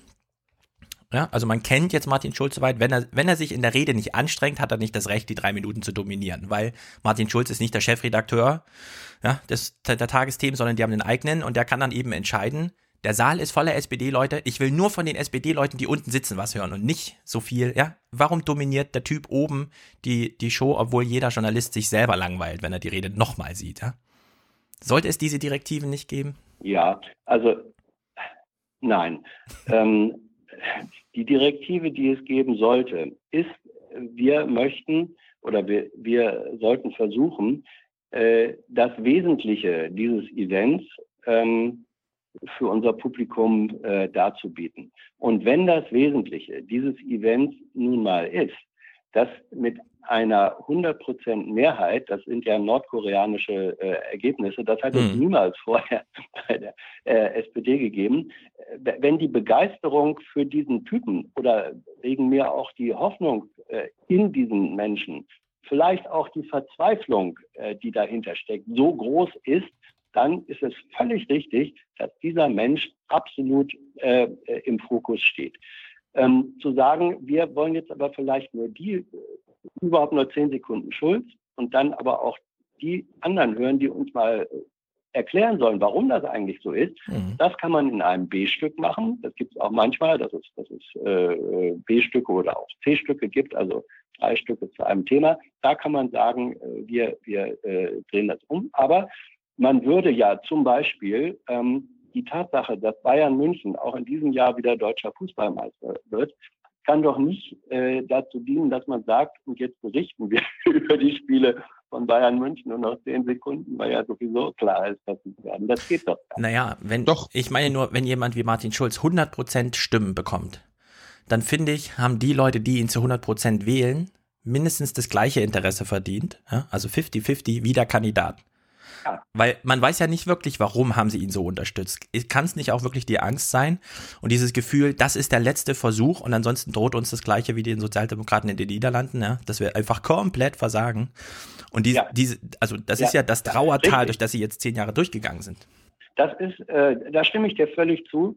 Das ist ein, ähm, äh, wenn ich da die Redaktion äh, gehabt hätte ähm, und vor allem eine ähm, äh, eine, eine Sendung zu verantworten hätte, in der mehr als ein Beitrag zu diesem Event vorkommt, dann wäre es mir, glaube ich, wichtig gewesen, dass, dass mindestens ein solcher reflexiver oder reflektierender Beitrag mit dabei ist, ähm, äh, wo der, der Autor der Frage oder die Autorin der Frage nachgeht, warum ist das eigentlich so, wie es ist. Und da wäre es dann auch, hätte es gut sein können, dass man dann nur zehn Sekunden Schuld hat und dann ansonsten 90 Prozent äh, von äh, Delegierten, Basis, wie immer man das nennen will, die sagen, warum das jetzt so ist und was sich für sie darin ausdrückt. Ja, das ja.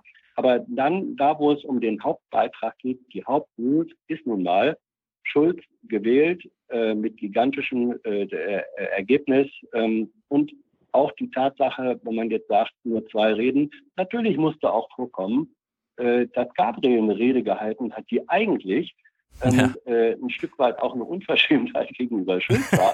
ja, Gabriel hat fast so lange geredet wie Schulz als scheidender Vorsitzender.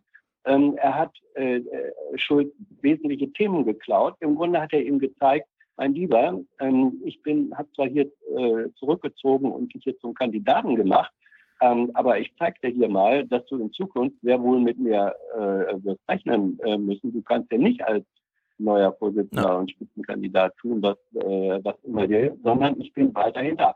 Ein hochpolitischer, ein hochpolitischer Vorgang und der gehörte natürlich in so eine Berichterstattung ganz genauso rein. Jetzt haben wir, also ich muss es mal eine Ebene höher heben, weil, äh, so wie du sagst, die Zeiteinteilung, vielleicht gäbe es noch einen B-Block sozusagen zum gleichen Thema. Jetzt findet sowas ja am Sonntag statt. Am Sonntag hat die SPD einen neuen Kanzlerkandidaten bekommen und einen Bundespräsidenten, der natürlich jetzt seine, äh, seine Parteienmitgliedschaft ruhen lässt. Die Tagesthemensendung bestand aus 20 Minuten, 10 davon Fußball. Kannst du uns das erklären? Warum nicht einfach der Fußball eine ganz eigene Sendung bekommt? Warum das noch in die Tagesthemen mit rein muss an so einem Tag? Ich meine, ich wurde um meinen Block, Block B sozusagen betrogen, ja, zur SPD. Ich habe ja von Gabriel gar nichts ja. gehört in, in den Tagesthemen. Ja, ähm, also äh, da wäre der, der richtige Ansprechpartner natürlich die Chefredaktion von ARD aktuell, äh, in Hamburg. Ich kann dir da gerne die, die entsprechenden Kontaktadressen äh, ja, ja. vermitteln. Ähm, ja, es gibt da mehr als einen. Ähm, da gibt es auch CVDs und auch da wird in, in Konferenzen drüber äh, gesprochen. Ähm, das ist der, der politisch interessierte Mensch, wie du oder wir drei hier. Wir sagen natürlich, äh, meine Güte, mussten jetzt zehn Minuten Fußball online sein. Hätte man das nicht. Auf der anderen Seite, unter Umständen gibt es in der gesamten Zuschauerschaft äh, der Tagesthemen möglicherweise ein recht großes Lager von Menschen, die äh, gesagt hätten, ähm, wenn ihr mir, wenn ihr mich oder uns um diesen Fußball betrogen hättet, ähm, äh, dann äh, ist das Verrat äh, am Zuschauer.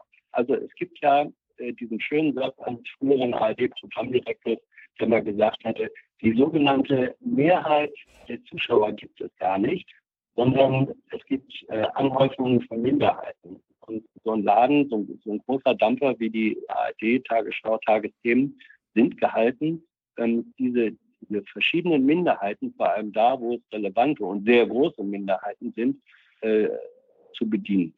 Ähm, ja, aber die Leute können ja am Sonntag einfach das, Lösungen die, die können ja am Sonntag einfach auf ZDF umschalten. Da kriegen sie zwei Stunden Fußball zur gleichen Zeit, wie die Tagesthemen laufen. Und falls sie, falls das nicht reicht, haben sie in den ja, in der ARD schon am Tag das, vorher zwei Stunden. Ja, Warum ja, in den völlig, Nachrichten? Völlig ne? richtig. Und ähm, jetzt, ja, ja, will ich dir, will ich dir sagen, weil, weil Nachrichten äh, den Anspruch haben, sozusagen in a nutshell die Wichtigkeiten äh, des Tages äh, zusammenzufassen. Ähm, und äh, so wie für eine Tageszeitung, äh, auch für äh, major politische nationale Zeitungen wie der FAZ oder, oder Süddeutsch oder so, die haben, ähm, und die wissen warum, einen sehr ausgeprägten Sportteil. Ja. Weil das ähm, äh, auch zu den kurzer Einwurf. von, von äh, Menschen gehört. Lass mich das, lass hm. mich das eben noch sagen. Und ähm, äh, ARD und ZDF, beides öffentlich-rechtliche äh, Systeme, richtig, aber natürlich auch in Konkurrenz zueinander. Und das ZDF würde jubeln, äh, wenn die ARD sagt, oh, jetzt machen wir äh, mal hier den Fußball nicht und wer sich dafür interessiert, mag sich bitte bei den Kollegen von ZDF äh, die Infos äh, abholen. Ähm, kein Unternehmen äh, treibt gerne der Konkurrenz die ja, also weil du gerade den Vergleich aufgemacht hast und ich finde, der ist Würde immer. Würde ihr auch nicht machen. Ja, aber ja. dieser Vergleich, den du eben aufgemacht hast, der ist immer sehr illustrativ. Wenn man tatsächlich die Zeitung, die FAZ zum Beispiel, so aufbauen würde wie die Tagesthemensendung, ja, dann hätte man drei Seiten Politik und 15 Seiten Fußball. Weil die Berichterstattung zur SPD-Parteitag ging ja nur fünf Minuten. Nein. Fußball ging zehn Minuten. Und das ist ja jeden Sonntag so. Ja, ja. Ähm, das ist, ähm, äh, also äh, der Vergleich, äh, der hinkt natürlich auf äh, mehr als zwei Beinen, ähm, weil zum einen äh, Medium äh, wie die elektronischen Medien, ähm, die fließend sind, behandle ich anders und konsumiere ich anders als eine Zeitung. Bei einer Zeitung entscheide ich selbst, ähm, schlage ich zuerst den Sportteil auf wenn ich will, ignoriere ich das, das andere ganz. Bei einem äh, Medium, bei einem fließenden Medium wie den äh, audiovisuellen, ist es so, ähm, wenn ich mir nicht in der Mediathek äh, gezielt einzelne Sachen auspicke, dann muss ich den ganzen Stream mitnehmen. Das, ist, das sind andere Planungsnotwendigkeiten äh, und so weiter. Deswegen kann man das nicht wirklich direkt miteinander äh, vergleichen. Und es kommt jetzt bei den Tagesthemen, wir kommen jetzt in Programmphilosophien äh, rein, aber jetzt sind wir an dem Punkt, bei Tagesthemen und auch beim Heute-Journal ähm, ist die Philosophie ein bisschen, wir wollen nicht einfach nochmal in einer längeren äh, Variante das wiederholen, was in den Tagesschau-Ausgaben, den mhm. Nachrichtensendungen schon ähm, alles äh, äh, gewesen ist, sondern da ist schon der Anspruch dahinter, dass man sagt, wir behandeln natürlich die wichtigen Themen des Tages auch, aber wir setzen schon auch noch eigene Schwerpunkte äh, am Ende dieses Tages. Ob das immer gelingt, weiß ich auch nicht. Da gibt es auch Debatten drüber und zwar zu Recht. Ich finde auch gerade die Diskussion, die wir jetzt führen, ähm, richtig und wichtig. Und ich wünsche mir, dass, dass Programmverantwortliche der ARD sie auch führen mit, mit Skeptikern und Kritikern von außen. Ähm, äh, aber äh, sie sind berechtigt, solche Überlegungen. Und das Ergebnis ist mal besser, mal schlechter. Und äh, man kann es dann am Ende, das ist jetzt eine Binse, aber es ist wahr, man kann es am Ende auch nicht allen recht machen. Ja, nee, es gibt ja auch Phoenix. Deswegen, ich will da gar nicht zu radikal sein. Absolut, absolut. Ich bin ein, ja, nein, nein, es, es gibt Phoenix ähm, und es gibt Arte und es gibt Gott sei Dank ähm, äh, die Streams, von denen Gott sei Dank auch die äh, öffentlich-rechtlichen zunehmend äh, Gebrauch machen, durchaus auch ähm, äh, im Sport. Man, man ähm, äh, ich finde das zum Beispiel, weil ich Sport äh, interessiert bin. Ähm, ich finde das äh, auch ganz klasse, wenn ich die Möglichkeit habe, ähm, an, einem, einem Sportwochenende, wo sehr viele verschiedene Events parallel laufen, hier drei, vier, fünf Streams anzugucken. Und das wünsche ich mir. Nebenbei gesagt auch für die äh, politische äh, Berichterstattung ja. auch. Ich kann mir auch gut vorstellen, wenn es da mehrere politische Events gibt, dass wir dann einen Stream haben, wo der, der will, die ganze Zeit ähm, äh, den SPD-Parteitag äh, angucken kann und wer anders was ganz anderes. Wünsche ich mir, die technischen Möglichkeiten dazu sind da, kostet aber natürlich auch wieder Geld. Bleiben wir mal bei der politischen Berichterstattung, aber gehen mal weg von den Tagesthemen. Hans, du hast ja auch für den Bericht aus Berlin gearbeitet. Mhm. Guckst du diese Sendungen ja. oder äh, Sendungen wie Berlin direkt? Ich meine, bevor wir da mal unsere Sicht einbringen und vielleicht mit dir darüber diskutieren, aber guckst du diesen, äh, ich muss mich gerade zurückhalten, diesen Kram, diese, diese Berichterstattung? Ist, ist das deine Vorstellung von ja. politischer Berichterstattung wie Oma Erna, der die durchschnittliche 60-jährige Zuschauerin des ZDF oder der ARD über die politischen Vorkommnisse in Berlin oder in der Hauptstadt bericht, äh, also unterrichtet werden sollte? Also natürlich gucke ich sie. Ähm, äh, ich gucke sie auch äh, beide äh, im Vergleich, ARD, also ähm, ARD und ZDF, sowohl Bericht aus Berlin als auch äh, Berlin direkt. Das geht doch auch gar nicht anders, wenn man 15 Jahre für diese ähm, äh, Sendung gearbeitet hat. Ähm, jemand, der, der 15 Jahre, also Mehmet Scholl guckt doch selbstverständlich jedes Spiel der Bayern. Ist auch logisch. Ähm, das lässt einen ja nicht los. So, äh, ob das äh, die, die, Wunschvorstellung äh, immer ist, die politische Berichterstattung sein soll, nein, ist es überhaupt nicht. Ähm, aber jetzt mal, ihr seid übrigens gefährlich nah an der alten Diskriminierung dran mit Oma Anna und sonst was, möchte ich darauf aufmerksam ja, machen. Haben wir schon ähm, oft gehört. Für wen, ja, ja. Nee, also Oma Erna, deswegen erkläre ich es nochmal kurz. Das ist diese CDF-Statistik. Wer findet das CDF am glaubwürdigsten? Ja, und das, ja, ist, das ist die alte Ehefrau, ja. also die im, im Rentneralter die Ehefrau des Mannes, die das Internet gar nicht kennt und sich komplett darauf verlässt, was äh, Klaus Kleber erzählt. Deswegen Oma Erna. Ja, ich weiß. Ja, ja, also ich, ich, äh, äh ich, ich kenne diese, diese ähm, Zuschauerprofilumfragen äh, auch äh, mhm. ganz gut. Also ich habe auch mal äh, empirische Sozialwissenschaften äh, studiert und, und, mich dann auch in meiner ARD-Zeit ähm, auch mit den, den äh, Umfragen ähm, da intensiv beschäftigt. Also kenne ich alles. Ähm, und es ist so hilfreich zu wissen, wie sieht eigentlich mein Publikum aus als auch ist es gefährlich zu sagen, ah, weil mein Publikum im Moment so äh, ist, müssen wir das ähm, perfekt äh, bedienen. Es geht immer darum, um diese ganz schwierige Mischung, zum einen die Erwartungen derer, die jetzt da sind, nicht zu enttäuschen, b, ähm, aber auch zu sagen, wo soll es eigentlich hingehen, was wollen wir den Menschen auch als neue äh, Erfahrung, neue Sichtweise, vielleicht neue Erkenntnis ähm, auch bringen und zumuten. Ähm, es hat mal äh, der frühere Chefdesigner von Daimler-Benz, Walter de Maria, hat gesagt, die Aufgabe eines Autodesigners besteht darin, das Auto zu zeichnen, zu entwerfen, das die Menschen in fünf oder zehn Jahren haben wollen, ja. von dem sie heute aber noch überhaupt keine Ahnung haben, dass sie es haben wollen werden. Und ein bisschen ist das in der Programmplanung äh, auch.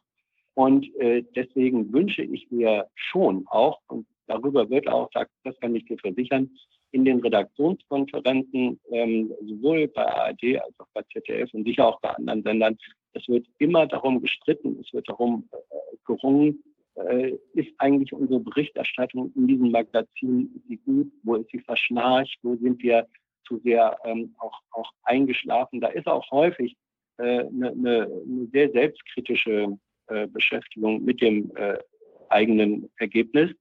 Ähm, diese Sendung Berlin direkt und ähm, ähm, Bericht aus Berlin sind eigentlich, und das wissen wir auch, das sind Sendungen für Hardcore äh, Politiker. Nee. Ja, aber Hans, nee. das ist die Versch hm. Wenn ja. man, wenn man sich jetzt mal, also an diesem Vorabend läuft da sowohl Fußballberichterstattung als auch jetzt diese Politikberichterstattung. Das eine Samstag, das andere Sonntag. Wenn man Sportschau guckt, ja. dann kriegt man 90 Minuten Spiel in sieben Minuten perfekt aufgedröselt. Es wird chronologisch abgehandelt, da werden Highlights betont, etwas schwächere Momente werden einfach ausgeblendet. Man hat eine perfekte Zusammenfassung des Spiels.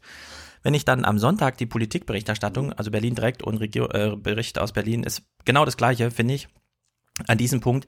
Man hat im Grunde, wenn man sich vorstellt, wie die zusammenarbeiten, die Journalisten auf der einen Seite und die Producer, ja, dann haben die Producer so die Oberhand. Die nehmen dann dieses Filmmaterial, legen da so Zeitlupen drauf, machen Musik dahinter, arbeiten mit verschiedenem Licht und so weiter.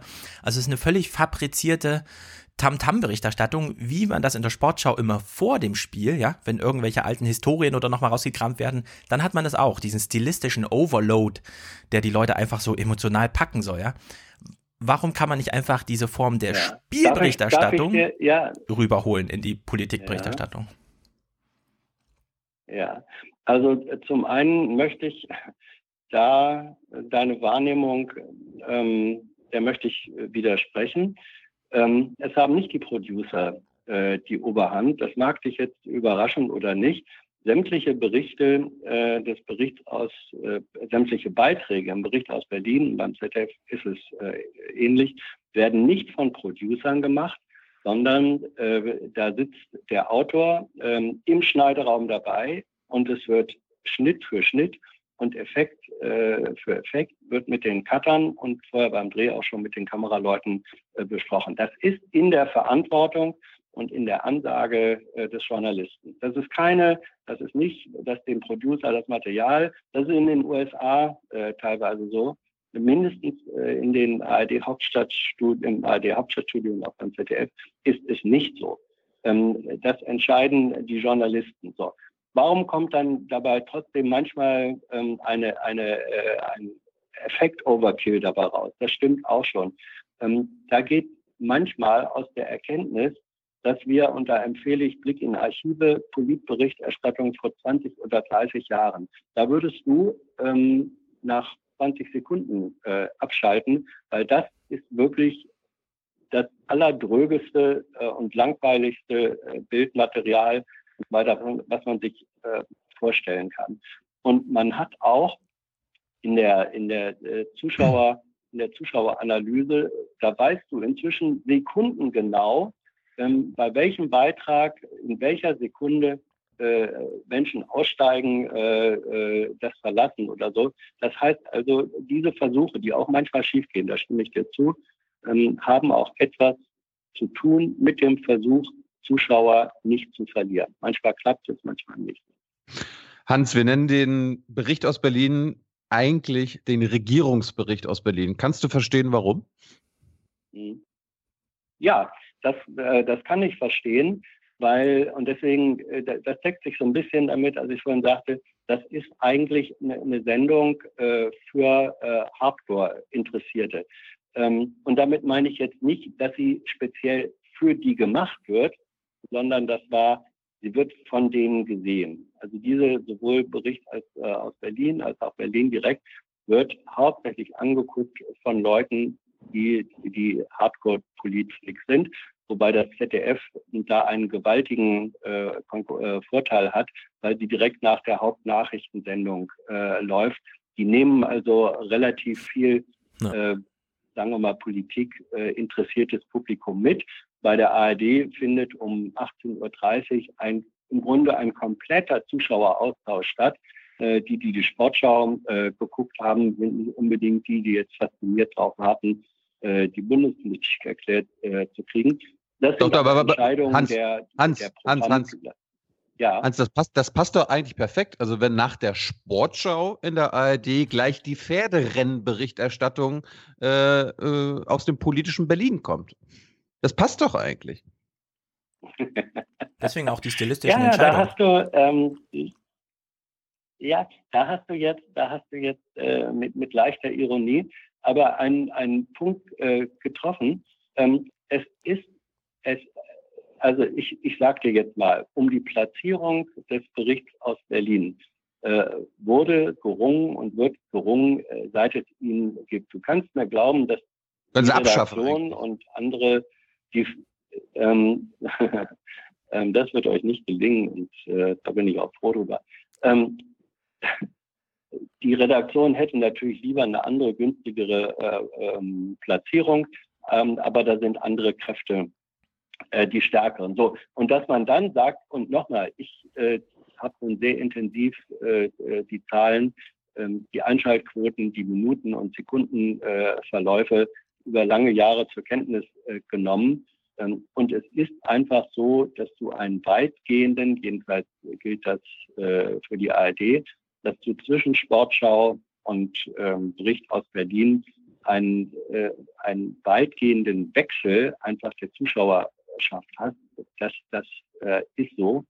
Ähm, das kann man nicht ignorieren. Und wenn dann gesagt wird, und dann versuchen wir, möglichst viele von denen, die Sport geguckt haben, weil sie hauptsächlich Sport interessiert sind, am Weggehen dazu verhindern, indem wir in unsere Berichterstattung Muster äh, und vielleicht auch ähm, Dramaturgien mit übernehmen, die dem Sportfreund vielleicht nicht unbekannt sind, ähm, dann spielt das auch, ja, dann spielt das, dann spielt das auch eine Rolle. Wobei, äh, ja, da, da lacht ihr jetzt. Ich möchte nur mal darauf hinweisen, jeder, jeder äh, 1,30er Bericht äh, in der Nachrichtensendung, wenn er denn vernünftig ist, folgt äh, den dramaturgischen äh, Grundelementen des klassischen griechischen äh, Theaters.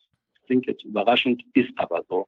Äh, könnten wir eine extra Sendung mal äh, drüber machen. Also alles, was audiovisuell hängen bleibt in den Köpfen, folgt gewissen dramaturgischen Grundgesetzlichkeiten. Wenn man die ignoriert, wird man mit dem Untergang ähm, und äh, weitgehend im Verlust von Zuschauerquote bestraft.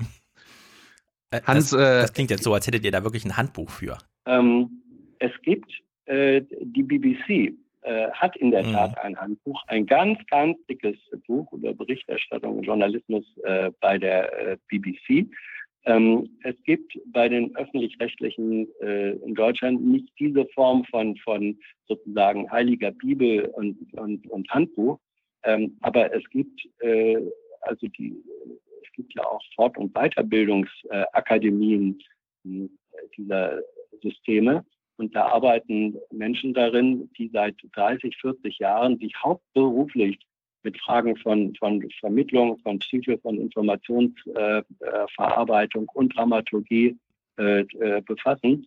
Und die wissen relativ viel über diesen Zusammenhang und die geben mhm. dieses Wissen ähm, auch weiter. Was dann die einzelne Redaktion, der einzelne Reporter daraus macht, das ist ja immer äh, individuell und nicht wirklich steuerbar. Aber diese Prozesse und Analysen finden statt. Finde ich auch gut so. Kannst du, kannst du uns erklären, warum die Präsentatoren, die Moderatoren der Regierungsberichte und von Berlin direkt äh, eigentlich Moderationsroboter sind? Also ich meine, äh, die kommen mir erstens immer so vor, als ob sie im Großen und Ganzen mit ihrer eigenen Regierung ziemlich zufrieden sind. Also da kritische, eine gr kritische Grundhaltung kann ich da aber nicht raushören, sondern immer nur, also ich frage mich immer bei Tina Hassel, na, wählt sie jetzt SPD oder CDU? Genauso wie bei Thomas Walde. Ja? Also wählt er jetzt SPD oder CDU?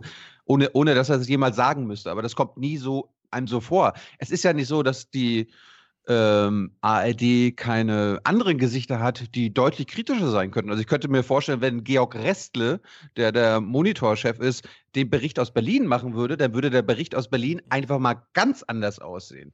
Warum sind diese äh, Chefs von Bericht aus Berlin, ne, also Reinhard Becker und Tina Hassel und so weiter, solche langweiligen, ähm, kantenlosen äh, Moderationsroboter. Ja, das ist jetzt sozusagen deine individuelle äh, Wahrnehmung und Bewertung. Es gibt da ähm, äh, durchaus auch andere äh, Wahrnehmungen und Bewertungen. Es gibt äh, Menschen, die sagen, wir finden es bei denen äh, angenehm, dass die sozusagen nicht völlig konfrontativ da reingehen, sondern sich darum bemühen, Dinge auch verständlich zu machen, ohne eine, eine eigene Position allzu sehr in den Vordergrund zu stellen. Mhm. Ähm, Warum es äh, die Chefs sind, die da äh, moderieren, das ist sozusagen systembedingt bei ARD und ZDF, jedenfalls äh, was die Hauptstadtstudios äh, angeht. Da sind es eben die Chefs.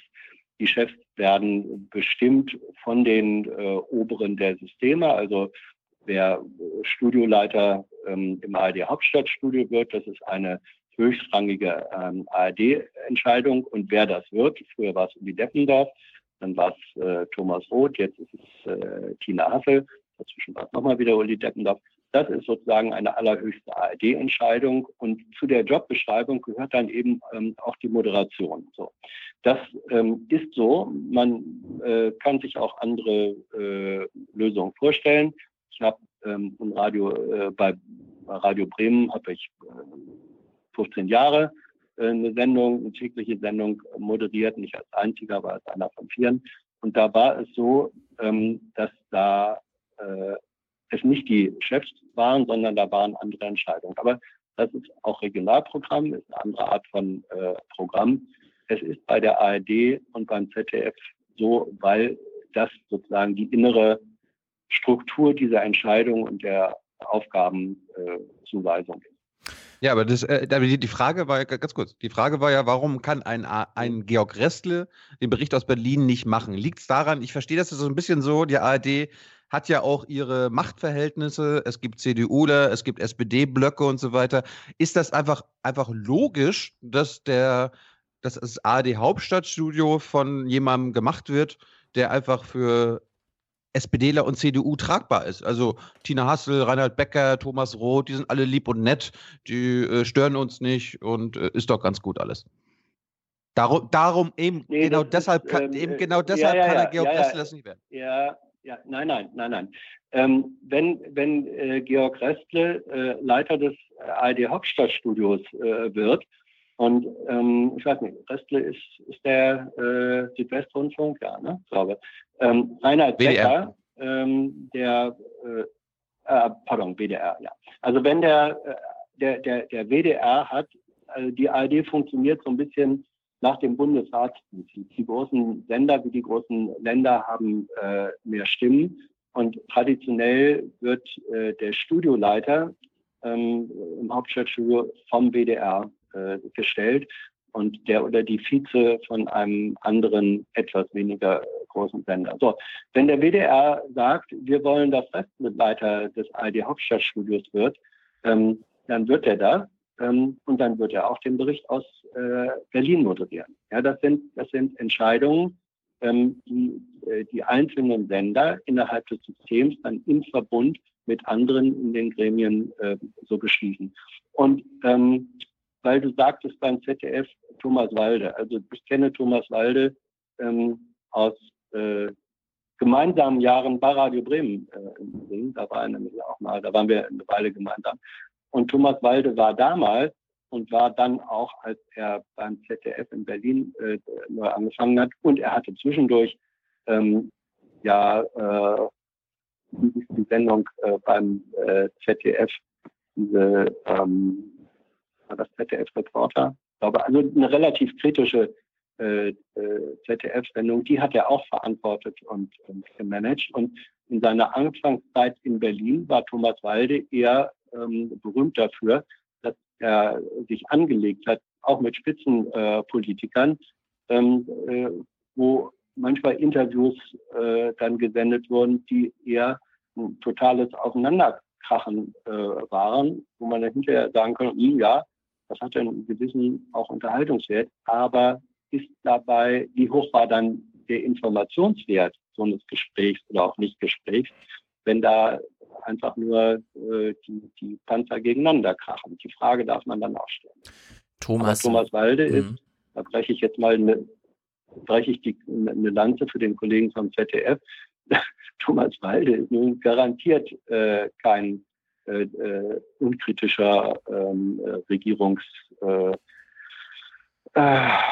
freundlichster Journalist. Kannst du uns erklären, warum Thomas Walde so redet, wie er redet vor der Kamera? Also immer eine Betonung auf das letzte Wort, wenn die Kanzlerin mit ihrem Wagen vorfährt und dann ein Gespräch stattfindet, von dem anzunehmen ist, dass es auch bald enden wird. Und warum redet Thomas Walde so? Das müsst ihr ihn selbst fragen. okay, andere Frage zu Thomas Walde und meine Abschlussfrage auch. Hast du manchmal Mitleid mit Thomas Walde, wenn du weißt, er hat eigentlich ein wunderschönes Büro unter den Linden in diesem alten, schönen Sandstein-Fassadengebäude, aber wenn die Kanzlerin was sagt, muss er es verlassen, auch im Regen sich vors Kanzleramt stellen und dort eine Live-Schalte unter freiem Himmel, auch im Dunkeln bei schlechtem Wetter machen? Ich kann mir vorstellen, es steht auch wieder in irgendeinem warum Fokus. Ich, warum sollte ich dann, naja, weil es, ich, ich verstehe einfach nicht, warum das notwendig ist, ja. Also warum muss das Bild des Kanzleramts ja. live eingeblendet werden, nur weil Thomas Walde einen nichtssagenden Hörensagenaufsager macht? Das kann man doch auch aus seinem Büro heraus machen. Ja. Ähm, also Mitleid, ich habe mit niemandem äh, Mitleid, der im, äh, ähm, im Berliner Politikjournalismus äh, eine Rolle spielt, weil es wird niemand dazu gezwungen, das zu machen. Ja, irgendwie ja doch, weil das kommt so häufig vor. Ein Wett, ein, nein, nein, nein, nein, nein. Es wird, es wird erstmal grundsätzlich niemand dazu gezwungen, ähm, in diesem, äh, in diesem Berliner äh, Politikjournalismusbetrieb mitzumachen. Da ist jeder freiwillig. Ach so, ja, Die meisten haben sich sehr aktiv darum beworben, sonst wird man das ja nicht. Ähm, äh, Thilo Jung ähm, macht auch freiwillig das, äh, was er macht. Der will, glaube ich, auch kein Mitleid haben, wenn er gelegentlich von Regierungssprechern abgekürzt wird. Ja, also ich meine jetzt nein. ganz spezifisch das, die Live-Schalte, die eine Minute Live-Schalte, ja.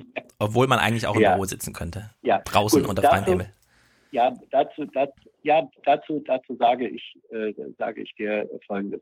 Das hat was ähm, zu tun, durchaus mit Wahrnehmung ähm, äh, und, und äh, Anmutung. Was symbolisiert denn im, in der Wahrnehmung der Zuschauer, vielleicht nicht bei dir oder bei euch jetzt speziell, aber in der, in der allgemeinen Zuschauerwahrnehmung ist es so, was symbolisiert das Bild Reporter im On vor einer äh, Location? Es symbolisiert ähm, und es vermittelt den Eindruck, ich bin da, wo gerade etwas passiert. So, und dieses, dieses Gefühl ähm, ist wichtig oder wird als wichtig erachtet ähm, für die Glaubwürdigkeit und Authentizität äh, der Berichterstattung.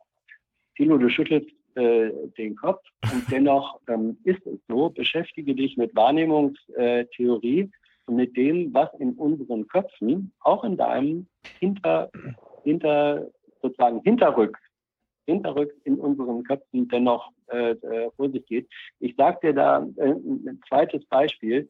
Äh, die Stimmlage und Stimmhöhe äh, eines Menschen ist für die Wahrnehmung dessen, was er sagt, ähm, von einem Mindest, von einer mindestens so großen Bedeutung wie der Inhalt. Ja, ja darüber wenn haben wir mit Georg Ressler gesprochen. Wenn ne? ein Mann äh, sozusagen einen freundlichen, einen freundlichen Brummelbass hat, dann kann er unter Umständen den größten Unsinn erzählen. Er wird trotzdem emotional von vielen Zuhörern als angenehm, glaubwürdig und so weiter äh, wahrgenommen.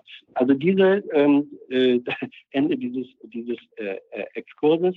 Ähm, äh, Aufsager äh, vor Ort äh, im On an der Location haben die haben die Funktion äh, zu sagen, ich bin hier, ich bin vor Ort, ich bin nah dran äh, am Geschehen. Ob das in jedem Fall notwendig und richtig ist, da habe ich Ich stehe vom Zaun. Ich, ich, ich stehe vom Zaun, Hans. Ja. ja. Und, ähm, ich bin, ich, wenn, ich, bin, ich bin nicht dabei, eine, Hans. Hans, ich bin nicht dabei. Ich stehe vom ja. Zaun und tu so, ja. als ob ich weiß, was da drin vorgeht ja. und, und teile Oma Erna noch mit, was dann da passieren könnte und worüber sie reden wollen. Aber was da wirklich passiert, weiß ich nicht. Aber ich stehe vom Zaun. Ich stehe vom Zaun. Ja, ich stehe vor dem Zaun und wenn ich Glück habe, dann habe ich gerade von vorm Zaun äh, noch zehn Sekunden, äh, bevor ich auf Sender gegangen bin, mit jemandem telefoniert, der äh, innen drin ist und mir gesagt hat, was da gerade passiert ist. Ja, aber telefonieren kann man ja auch äh, aus dem aus meiner eigenen Erfahrung Büro heraus. Richtig. Ich kann dir aus meiner eigenen Erfahrung ähm, äh, sagen, es hat, ich habe solche Situationen äh, äh, erlebt. Und nochmal, natürlich kannst du das auch aus dem, äh, aus dem Büro machen, aber es gibt eine, und das mag man jetzt so finden, aber es ist dennoch so, es gibt eine emotionale, untergründige Botschaft, die verbunden ist mit der Sichtbarkeit äh, der, der Location. Das, was du sagst, wäre aus dem Büro raus identisch, kann identisch sein. Es ist eine höhere Glaubwürdigkeit in dem Moment, wo du am Ort des Geschehens, sei es draußen vor dem Zaun stehst. Ist so. Ich wollte nochmal zum Abschluss ein anderes Thema ansprechen, nämlich, ähm, du, du hast ja. es ja auch mitbekommen, Angela Merkel war in Washington und hat die freie Presse Deutschlands mitgebracht und die deutschen Journalisten haben Donald Trump fertig gemacht. Sie sind, also ich meine, meine Hauptstadtkollegen sind die Besten der Besten. Das hat die Welt jetzt gesehen. Ähm, sie haben die allerbesten Fragen an Donald Trump gestellt. Ähm, bist, du, bist du auch so stolz auf deine, auf deine Kollegen, die da mitgefahren sind, wie der Rest der Welt? Und dann, dann gehen wir mal da direkt darauf ähm, ein. ja, also auch da vielleicht wieder ein Anflug von, von, von, von Ironie. Ähm, ich äh, fand die beiden Fragen, es waren ja zwei Fragen, die von deutschen äh, Journalisten gestellt werden konnten. Ich fand beide Fragen gut und richtig. Ähm, sie sind im Übrigen auch, und das spielt dann in der Wahrnehmung auch eine Rolle, sie sind von den US-amerikanischen äh, Kollegen, von den englischen äh, Kollegen auch in der äh, Nachreflexion äh, sehr dafür äh, gelobt worden, dass sie diese Fragen gestellt äh, haben, äh, zu sagen, das sind die Besten der Welt und ich bin besonders ähm, stolz drauf. Nö, so ist es nicht. Ähm, aber sie haben richtige äh, Fragen gestellt, die an diesem Tag andere nicht gestellt haben.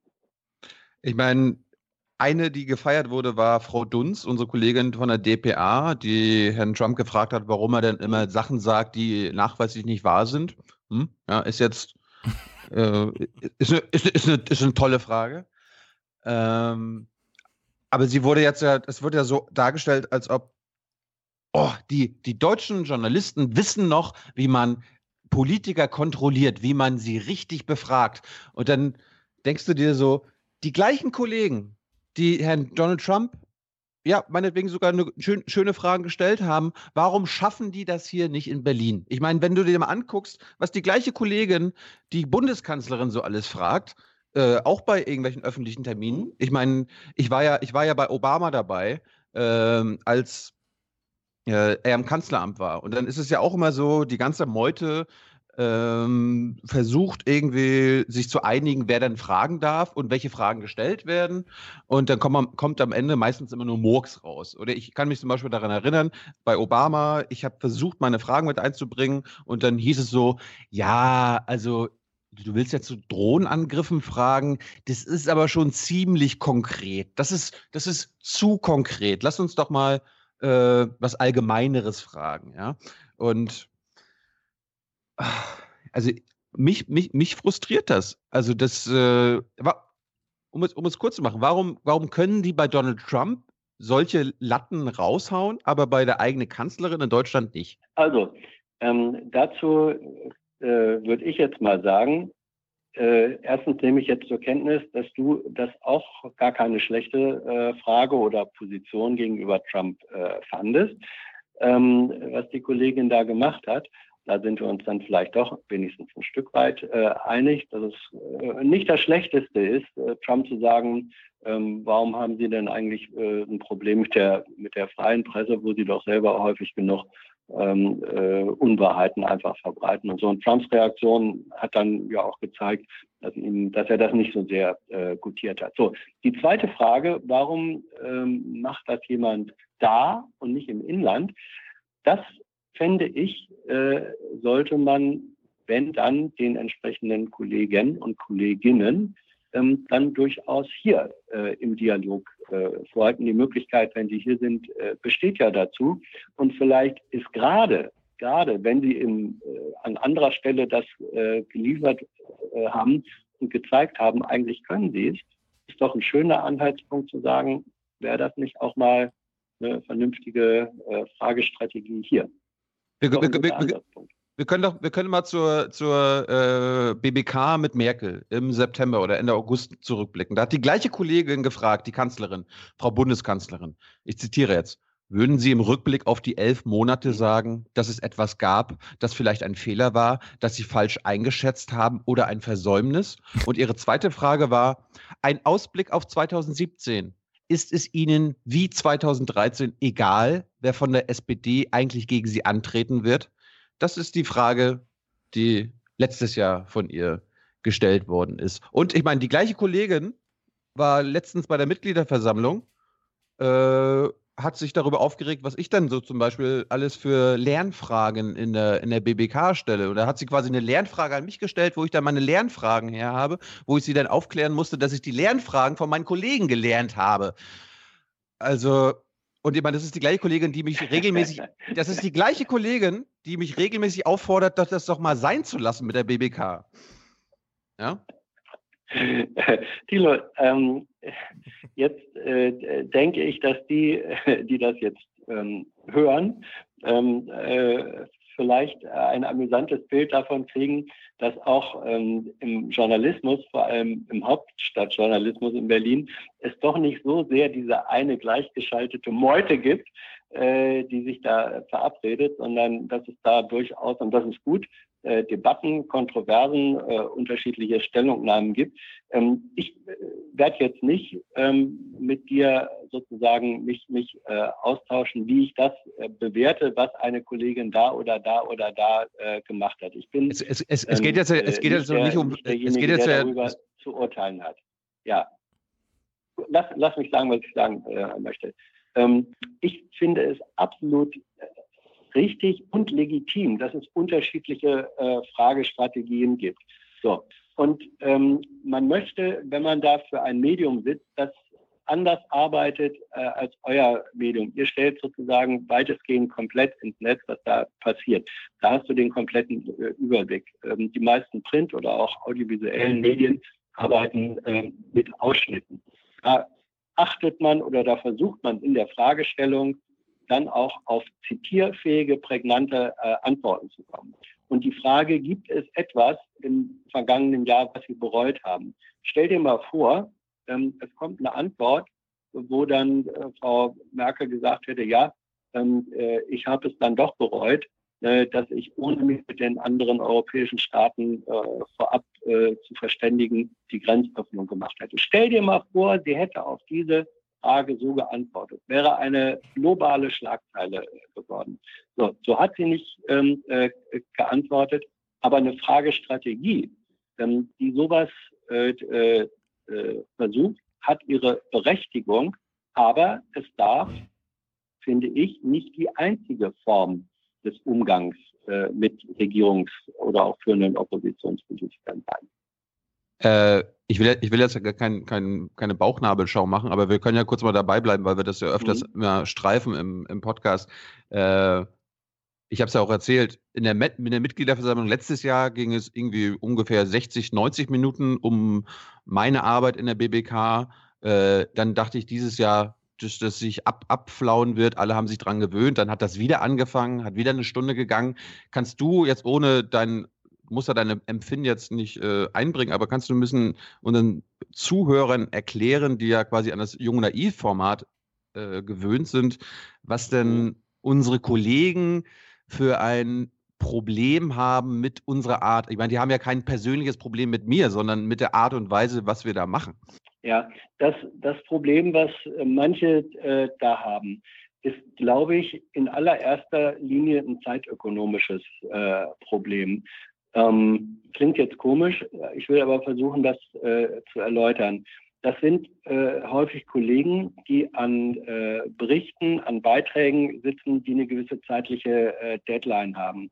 Also wenn da jemand sitzt ähm, von der ARD oder so, der eine äh, in, der, in, der, äh, in der Regierungspressekonferenz Mittwochs 13.30 wenn ich eine 15 Uhr Tagesschau äh, abliefern muss, dann habe ich großes Interesse dran äh, zu einem bestimmten Thema, das in der Regierungspressekonferenz äh, vorkommt. Wegen mir, was weiß ich jetzt, äh, nochmal äh, Türkei, äh, Erdogan oder so.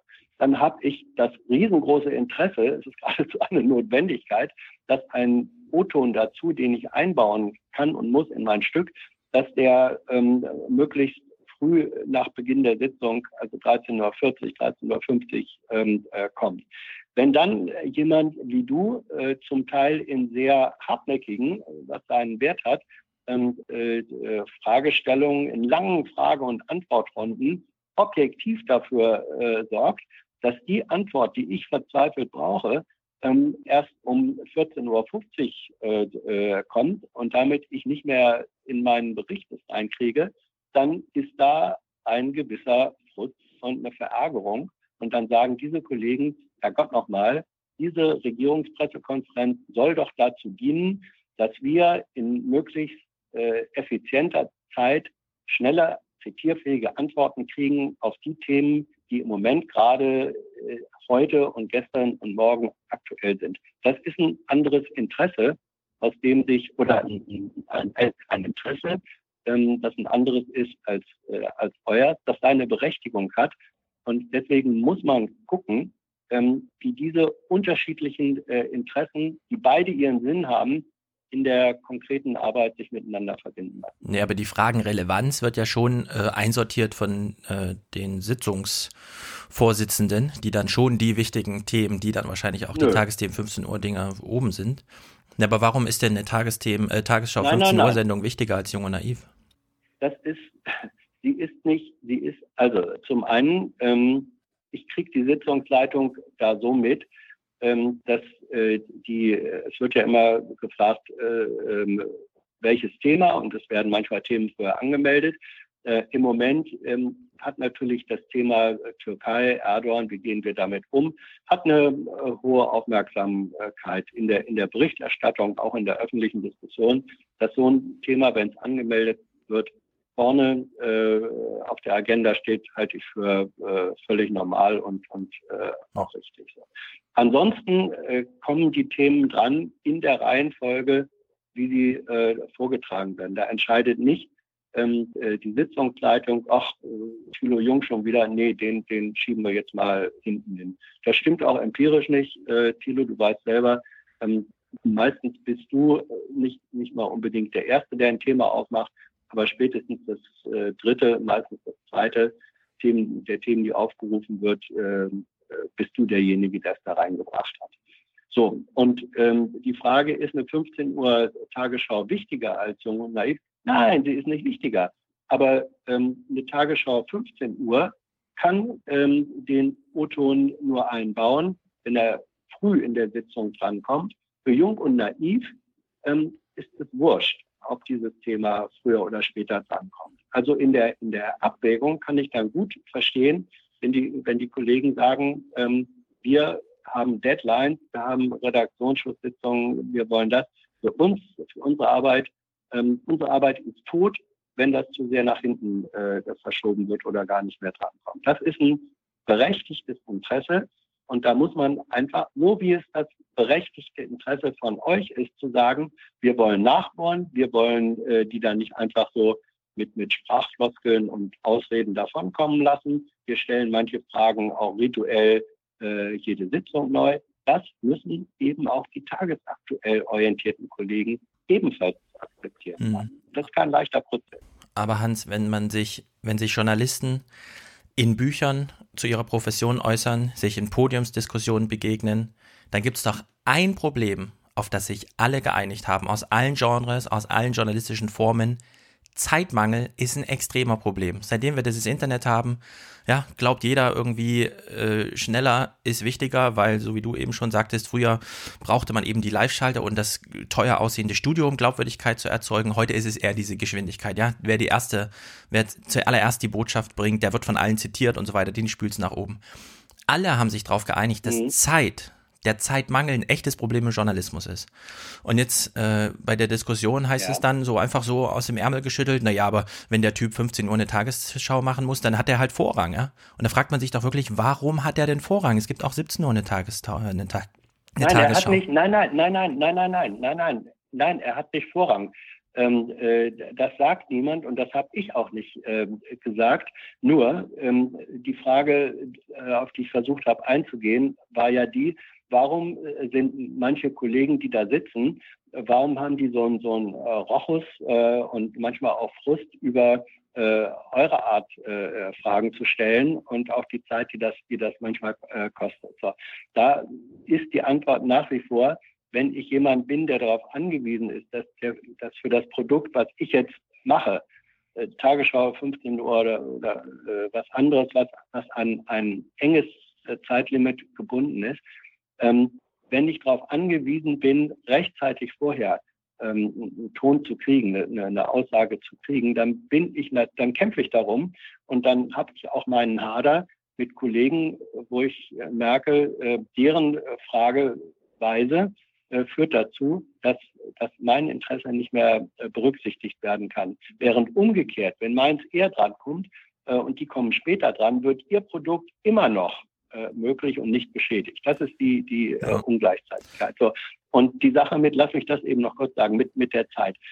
Zeitknappheit war, war immer immer ein Problem äh, äh, des Journalismus von Anfang an. Ich habe hier auf dem Schreibtisch liegen ein, ein amüsantes Büchlein äh, über Journalismus, Journalismusgeschichten. Äh, da sind Geschichten drin aus dem 18. Jahrhundert, ähm, wo völlig klar war, das Zeitproblem war damals auch mhm. ein Megaproblem des damals aktuellen Journalismus. Hat sich gar nicht geändert, ist jetzt durch die Digitalisierung ähm, äh, und, und durch äh, Netz hat das, hat das eine, eine, eine zusätzliche Beschleunigung erfahren.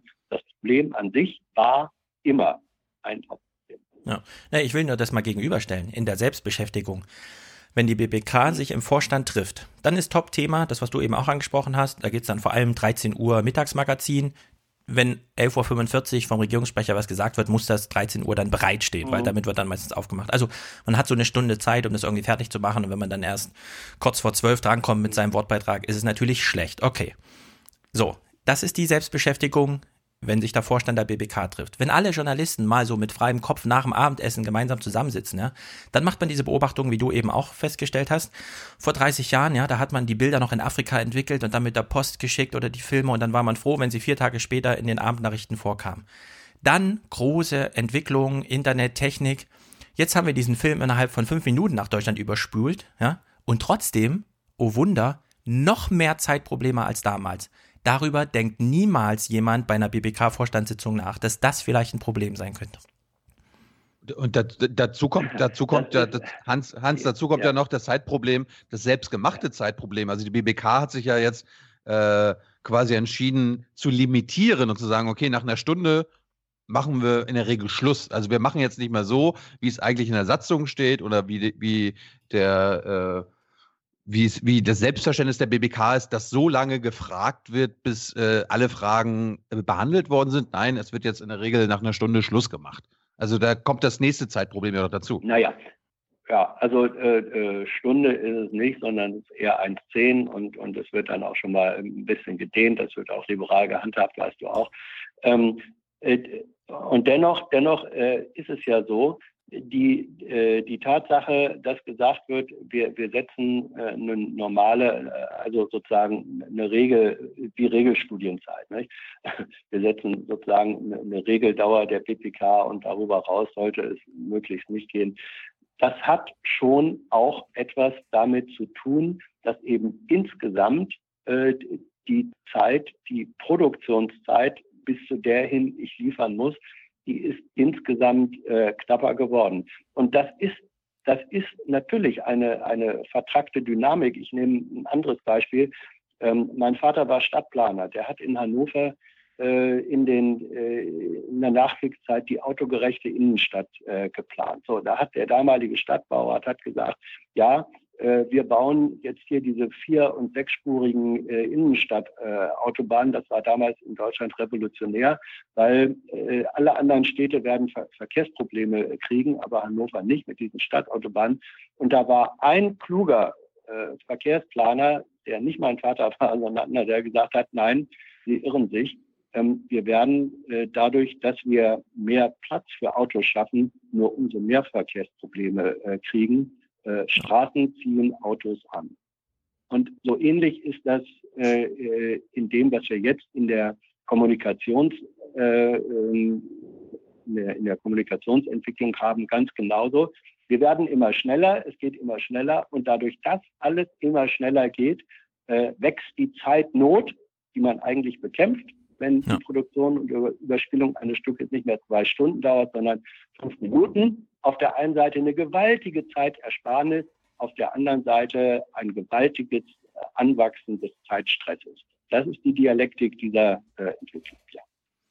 Äh, letzte Frage von mir, äh, damit kommen wir zum Abschluss. Ähm, hat sich denn, wir wechseln mal die Seite der BBK, hat sich denn, du hast, du hast ja mhm. Erfahrung, ich ich weiß ja nicht, wie es vorher war, hat sich das Antwortverhalten der Regierungsbank geändert? Ich, ähm, also das Antwortverhalten der Regierungsbank hängt zum einen davon ab, wer sitzt da äh, als Person.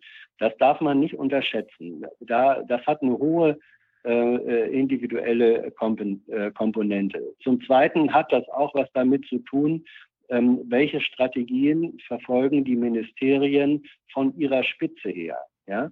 Ähm, da spielt die politische Leitung eine große Rolle ähm, gibt es welche, die sagen, wir lassen überhaupt nur das äh, raus, was wir gar nicht verhindern können? Oder gibt es Häuser, die sagen, wir versuchen eigentlich eine, eine äh, äh möglichst äh, offensive und transparente Kommunikationsstrategie zu fahren. Das spielt eine Rolle. Und ähm, äh, als zweites, mindestens genauso wichtig, spielt natürlich eine Rolle, Wer sitzt auf der Seite der fragenden Journalisten, der Gastgeber eigentlich? Die Regierungssprecher sind ja bei uns, den Journalisten, zu Gast.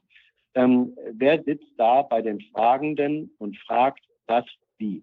So, und in diesem äh, Zusammenspiel habe ich schon den Eindruck, dass in den, äh, in den letzten Jahren, das hat vielleicht auch was mit, äh, mit euch zu tun oder vor allem mit dir, Thilo, ähm, äh, dass äh, die können sich, niemand kann sich darauf verlassen, dass das nur Schönwetterveranstaltungen mit freundlichen Fragen werden, sondern dass da auch jemand ist und vielleicht auch nicht nur einer, sondern da gucken dann auch andere und sagen, hm, wo hat Jung eigentlich recht? Ähm, äh, vielleicht sollten wir da auch mal so ein bisschen. Also da gibt es auch, ähm, wie der Stein, der ins Wasser geworfen wird, der, der erzeugt dann Wellen, die je weiter sie weglaufen, schwächer werden, aber ja, ähm, äh, kein Regierungssprecher mag schlecht aussehen. Und deswegen habe ich den Eindruck, dass die, mindestens in manchen Häusern ist es so, dass sie vorab ziemlich genau überlegen, was könnte denn an Themen, die mit unserem Haus zu tun haben, heute an kritischen Sachen kommen und ähm, wie bereite ich mich darauf vor. Ja, da sehe ich Unterschiede und Entwicklung. Gut. Und das ist gut Hans, wir, Hans, wir haben jetzt länger gemacht, wir haben jetzt länger gemacht, als wir geplant haben. Ich hoffe, das war trotzdem okay. Mhm. War spannend. Sehr guten Ausblick am Ende. Ja, für mich ja. Das ist ja. Wir, wir hatten ja, wir hatten ja, wir hatten ja äh, ähm, auch keine, äh, keine Durchdauer vereinbart. Nö. Wir sind ja nicht. Wir quetschen dann die Gäste aus, wenn sie nicht in Ohnmacht fallen oder vor Ermüdung irgendwie. ja, nein, nein, nein, nein. Ist, äh, da bin ich, äh, wie gesagt, da, Hart gesagt, da liegen ja. Vorerfahrungen vor. Ähm, ich ich habe schon, hab schon in einem anderen Leben äh, 48 Stunden durchverhandelt. Ähm, und bin auch wow. Na, so wollen wir es heute nicht übertreiben. Vielen ja. Dank, Hans. Hans, vielen Dank. Ja, gerne. Äh, vielleicht bis zum ja. bis ein andermal. Die Wahl, der Wahlkampf ist ja noch lang. Ja, vielleicht Bundestagswahl und so. Wir brauchen dich später nochmal. Ja, Danke. Wissen, wie man mich erreichen kann. Sehr gut. Danke. Danke auch. Ciao.